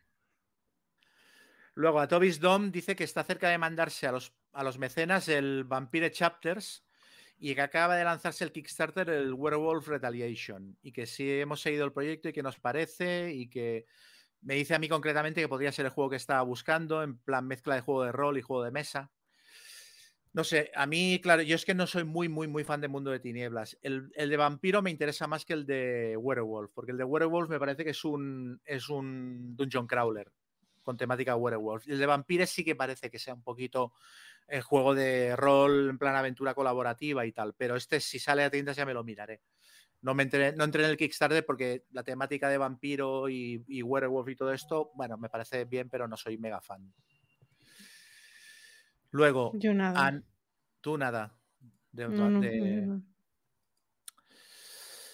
Anónimo dice, sobre las tiendas de juegos en Wallapop se está hablando de forma errónea, creo. Hay que saber que para poder recibir juegos desde las editoriales y los distribuidores hay que presentar anteriormente un papeleo que confirme que la persona que los vaya a vender es oficialmente un autónomo con tienda online, dado de alta. Eh, dado de alta como tal específicamente en Hacienda. Es decir, que son tiendas online que pagando una mensualidad aprovechan un marketplace como Wallapop para vender sus juegos. Y que esto es totalmente legal. Lo que pasa es que la mayoría no te dan ticket o factura de compra y esto significa que no pagan el IVA de la venta y que ahí está el fraude. Y que, que hay que pedir ticket de venta no solo por, para evitar el fraude, sino también porque si no te dan ticket de venta y luego el juego tiene cualquier tara, te la Claro, pero, comes. pero eso es lo que denunciaba yo. Yo no denunciaba a las tiendas, denunciaba a, los, a las falsas tiendas. o sea, los que se hacen pasar por tiendas.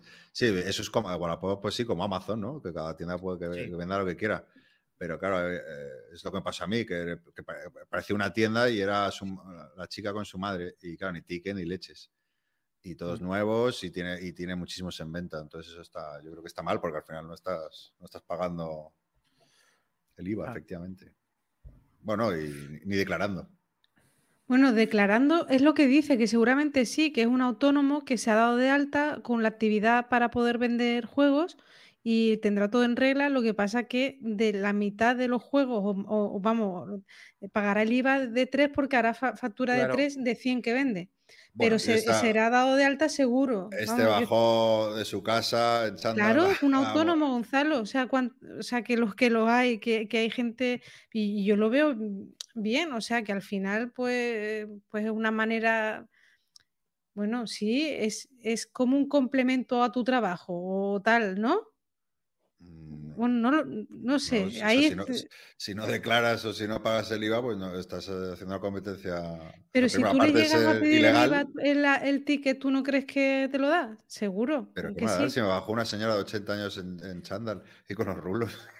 Claro, la madre del autónomo, Bueno, seguro, vamos. eso olía a pufo, pero eso es alguien que tiene acceso y los vende por su cuenta. Pero estaba clarísimo. Luego Andrés Saldeño, que es el que me regaló el compendio de Space Hulk, que diseñó el juego aquel, que por cierto me lo he traído a Madrid, Gonzalo, te lo tengo que dar, mañana te lo traigo, porque la intención de todo esto es que lo probaras tú, el proto. Pues dice que el, que el compendio de Space Hulk no me lo regaló gratis, que era el pago de una entrada a la próxima macropartida de Space Hulk que monte. Que bueno, lo tendré en cuenta. Pablo Opazo Mie dice, entretenido programa. El 300 Tierra y Agua me llama mucho la atención. Y en cuanto al Imperial Struggle, presiento que me encantaría, pero no conozco gente dispuesta a jugar durante cuatro horas. Que leas los que tenga- No, si si querías los que hagan algo, preguntas, digo, los que hagan. ¿no tienes siempre decimos, sobre esto? Eh, eh, no, que, que- que ojalá encuentre a alguien para jugar Imperial Struggle que merece mucho. No, pero igual, eh, lo- yo que sé, una opción de un juego que sea similar pero más corto o algo así, no sé. ¿Al Imperial Struggle?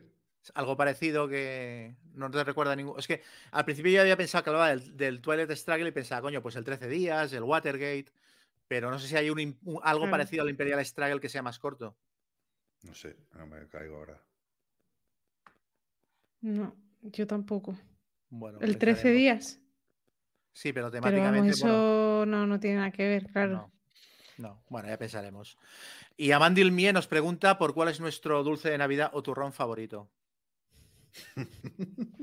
Tienes preguntas, aquí las tienes. Mira, a mí me encanta el, el turrón de, de su chart o sus. O bueno, ya como hay mil marcas de eso. El chocolate. El chocolate turrón ese, uff, me, me- Eso, me- Hoy me han dicho las noticias que eso es malísimo. ¿eh? Malísimo, ¿no? Malísimo. Es el más Yo he descubierto una cosa en casa de mis padres que me ha flipado, que es el turrón del duro de toda la vida, pero en stick, en plan pijo, ¿sabes? O sea, son barritas súper finitas de turrón del duro y está mil veces mejor que el turrón del duro normal y corriente. Saladitas, están súper Yo ricos. es que no soy nada de dulces navideños en general. Turrón del duro, sí, tengo que elegir, pero eh, nada. Eh, ta, ta, ta. Luego, Fer Murciano dice que para quitarnos el, para quitarme el mal sabor de boca del Apocalypse Road, que pruebe el Gaslands. Sí, pero el Gaslands es de miniaturas y ahí estuve mirándomelo, pero a mí me da mucha pereza. Yo a mí me, lo que me hacía gracia el Apocalypse Road es que tenga un tablero con casillas, que sea desplegar y ponerse a jugar.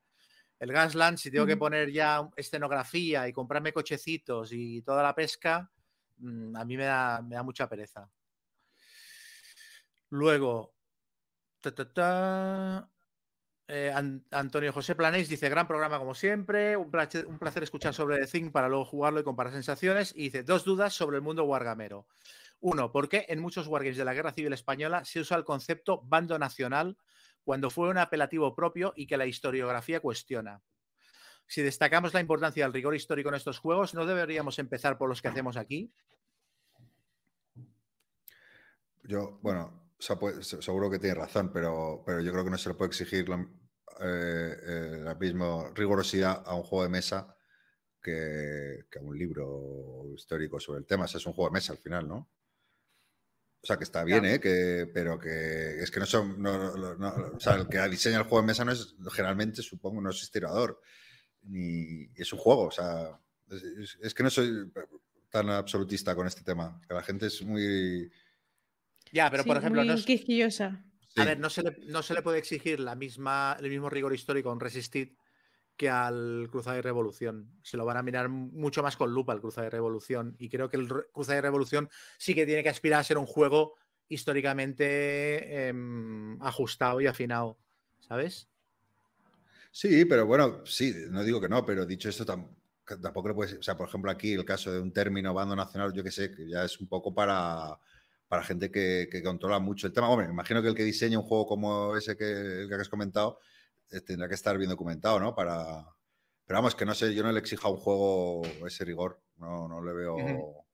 No, bueno, yo personalmente no. no lo Ya, veo tan ya algunos sí, a otros no. O sea, si el juego intenta ser simulacionista y, y- y se vende como riguroso, ahí sí que le digo, bueno, pues demuéstralo. Pero si el juego es un juego más casual, no. Y luego nos pregunta también por qué hay tan pocos temas variados en el Wargame español. ¿Por qué no podemos jugar al conflicto del Sáhara Occidental? ¿O por qué podemos matar a Hitler en el Orquesta Negra, pero no podemos jugar a la Operación Ogro? Pues ahí tiene mucha razón. Sí. Pero yo creo que va- este año van a salir muchos, ¿no?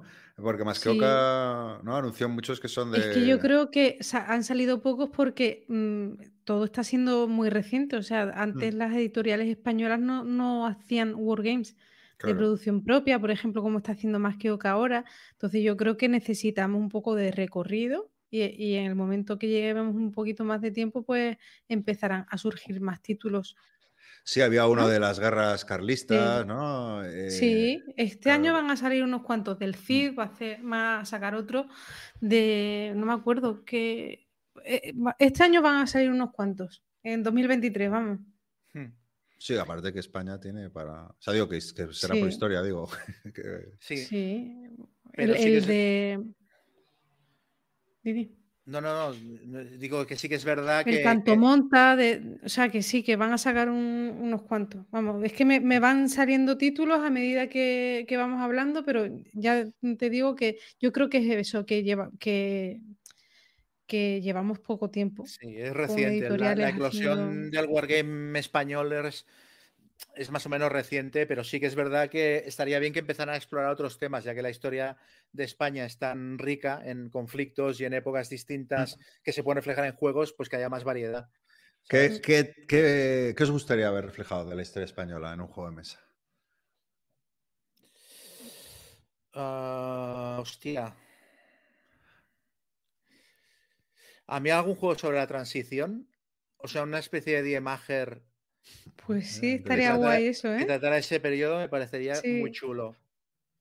¿Sabes? Y pero Sí. incluyendo, incluyendo, si quieres, hasta el 23F, o sea, pillando igual desde mediados de los 70 hasta finales de los 80, rollo que ya se asienta la, la democracia y tal, podría ser guay. Pero es verdad que, que, mira, eso es una cosa que no se hacen. Juegos históricos eh, sobre la historia de España que no sean wargames, todavía está por ver que se hagan. Yo, un juego sobre el Dioni. que me fascina su historia. Yo algo de, de batallas navales o algo de eso me, me gustaría, ambientado en, en- en, pues yo qué sé, Trafalgar o por, bueno, algo de por aquí. Estaría guay, como el juego este de la guerra civil americana que reseñé, que era también de, de combates navales, pero ambientado en algo de por aquí, alguna batalla por aquí. Hubo muchas, muy chulas. Y ya está, porque el último es un anónimo que nos hace, me ha parecido una petición que me la guardo para, para un cosita linda futuro y ya la comentaré entonces. O sea que ya estamos. Muy bien. Pues nada, eh, despediros. ¿Despediros? Adiós. Nada, que, sigáis proponiendo 50. cosas, que total, por proponer, pues mira, que propongáis. Eh, para el 50, programa próximo- 50 y, y- y los meados en el vientre. O sea, no sabemos qué coño vamos a hacer. Sí, así que nada, por favor, seguir Hemos- así, eh, recomendando cosas, comentando, que al final haremos lo que nos dé la gana, pero bueno, de ilusión también se vive. Exacto. Un Venga, saludo y pues- hasta la próxima. Venga. Muchas gracias por escucharnos. Nos vemos en el programa 50. Hasta la próxima.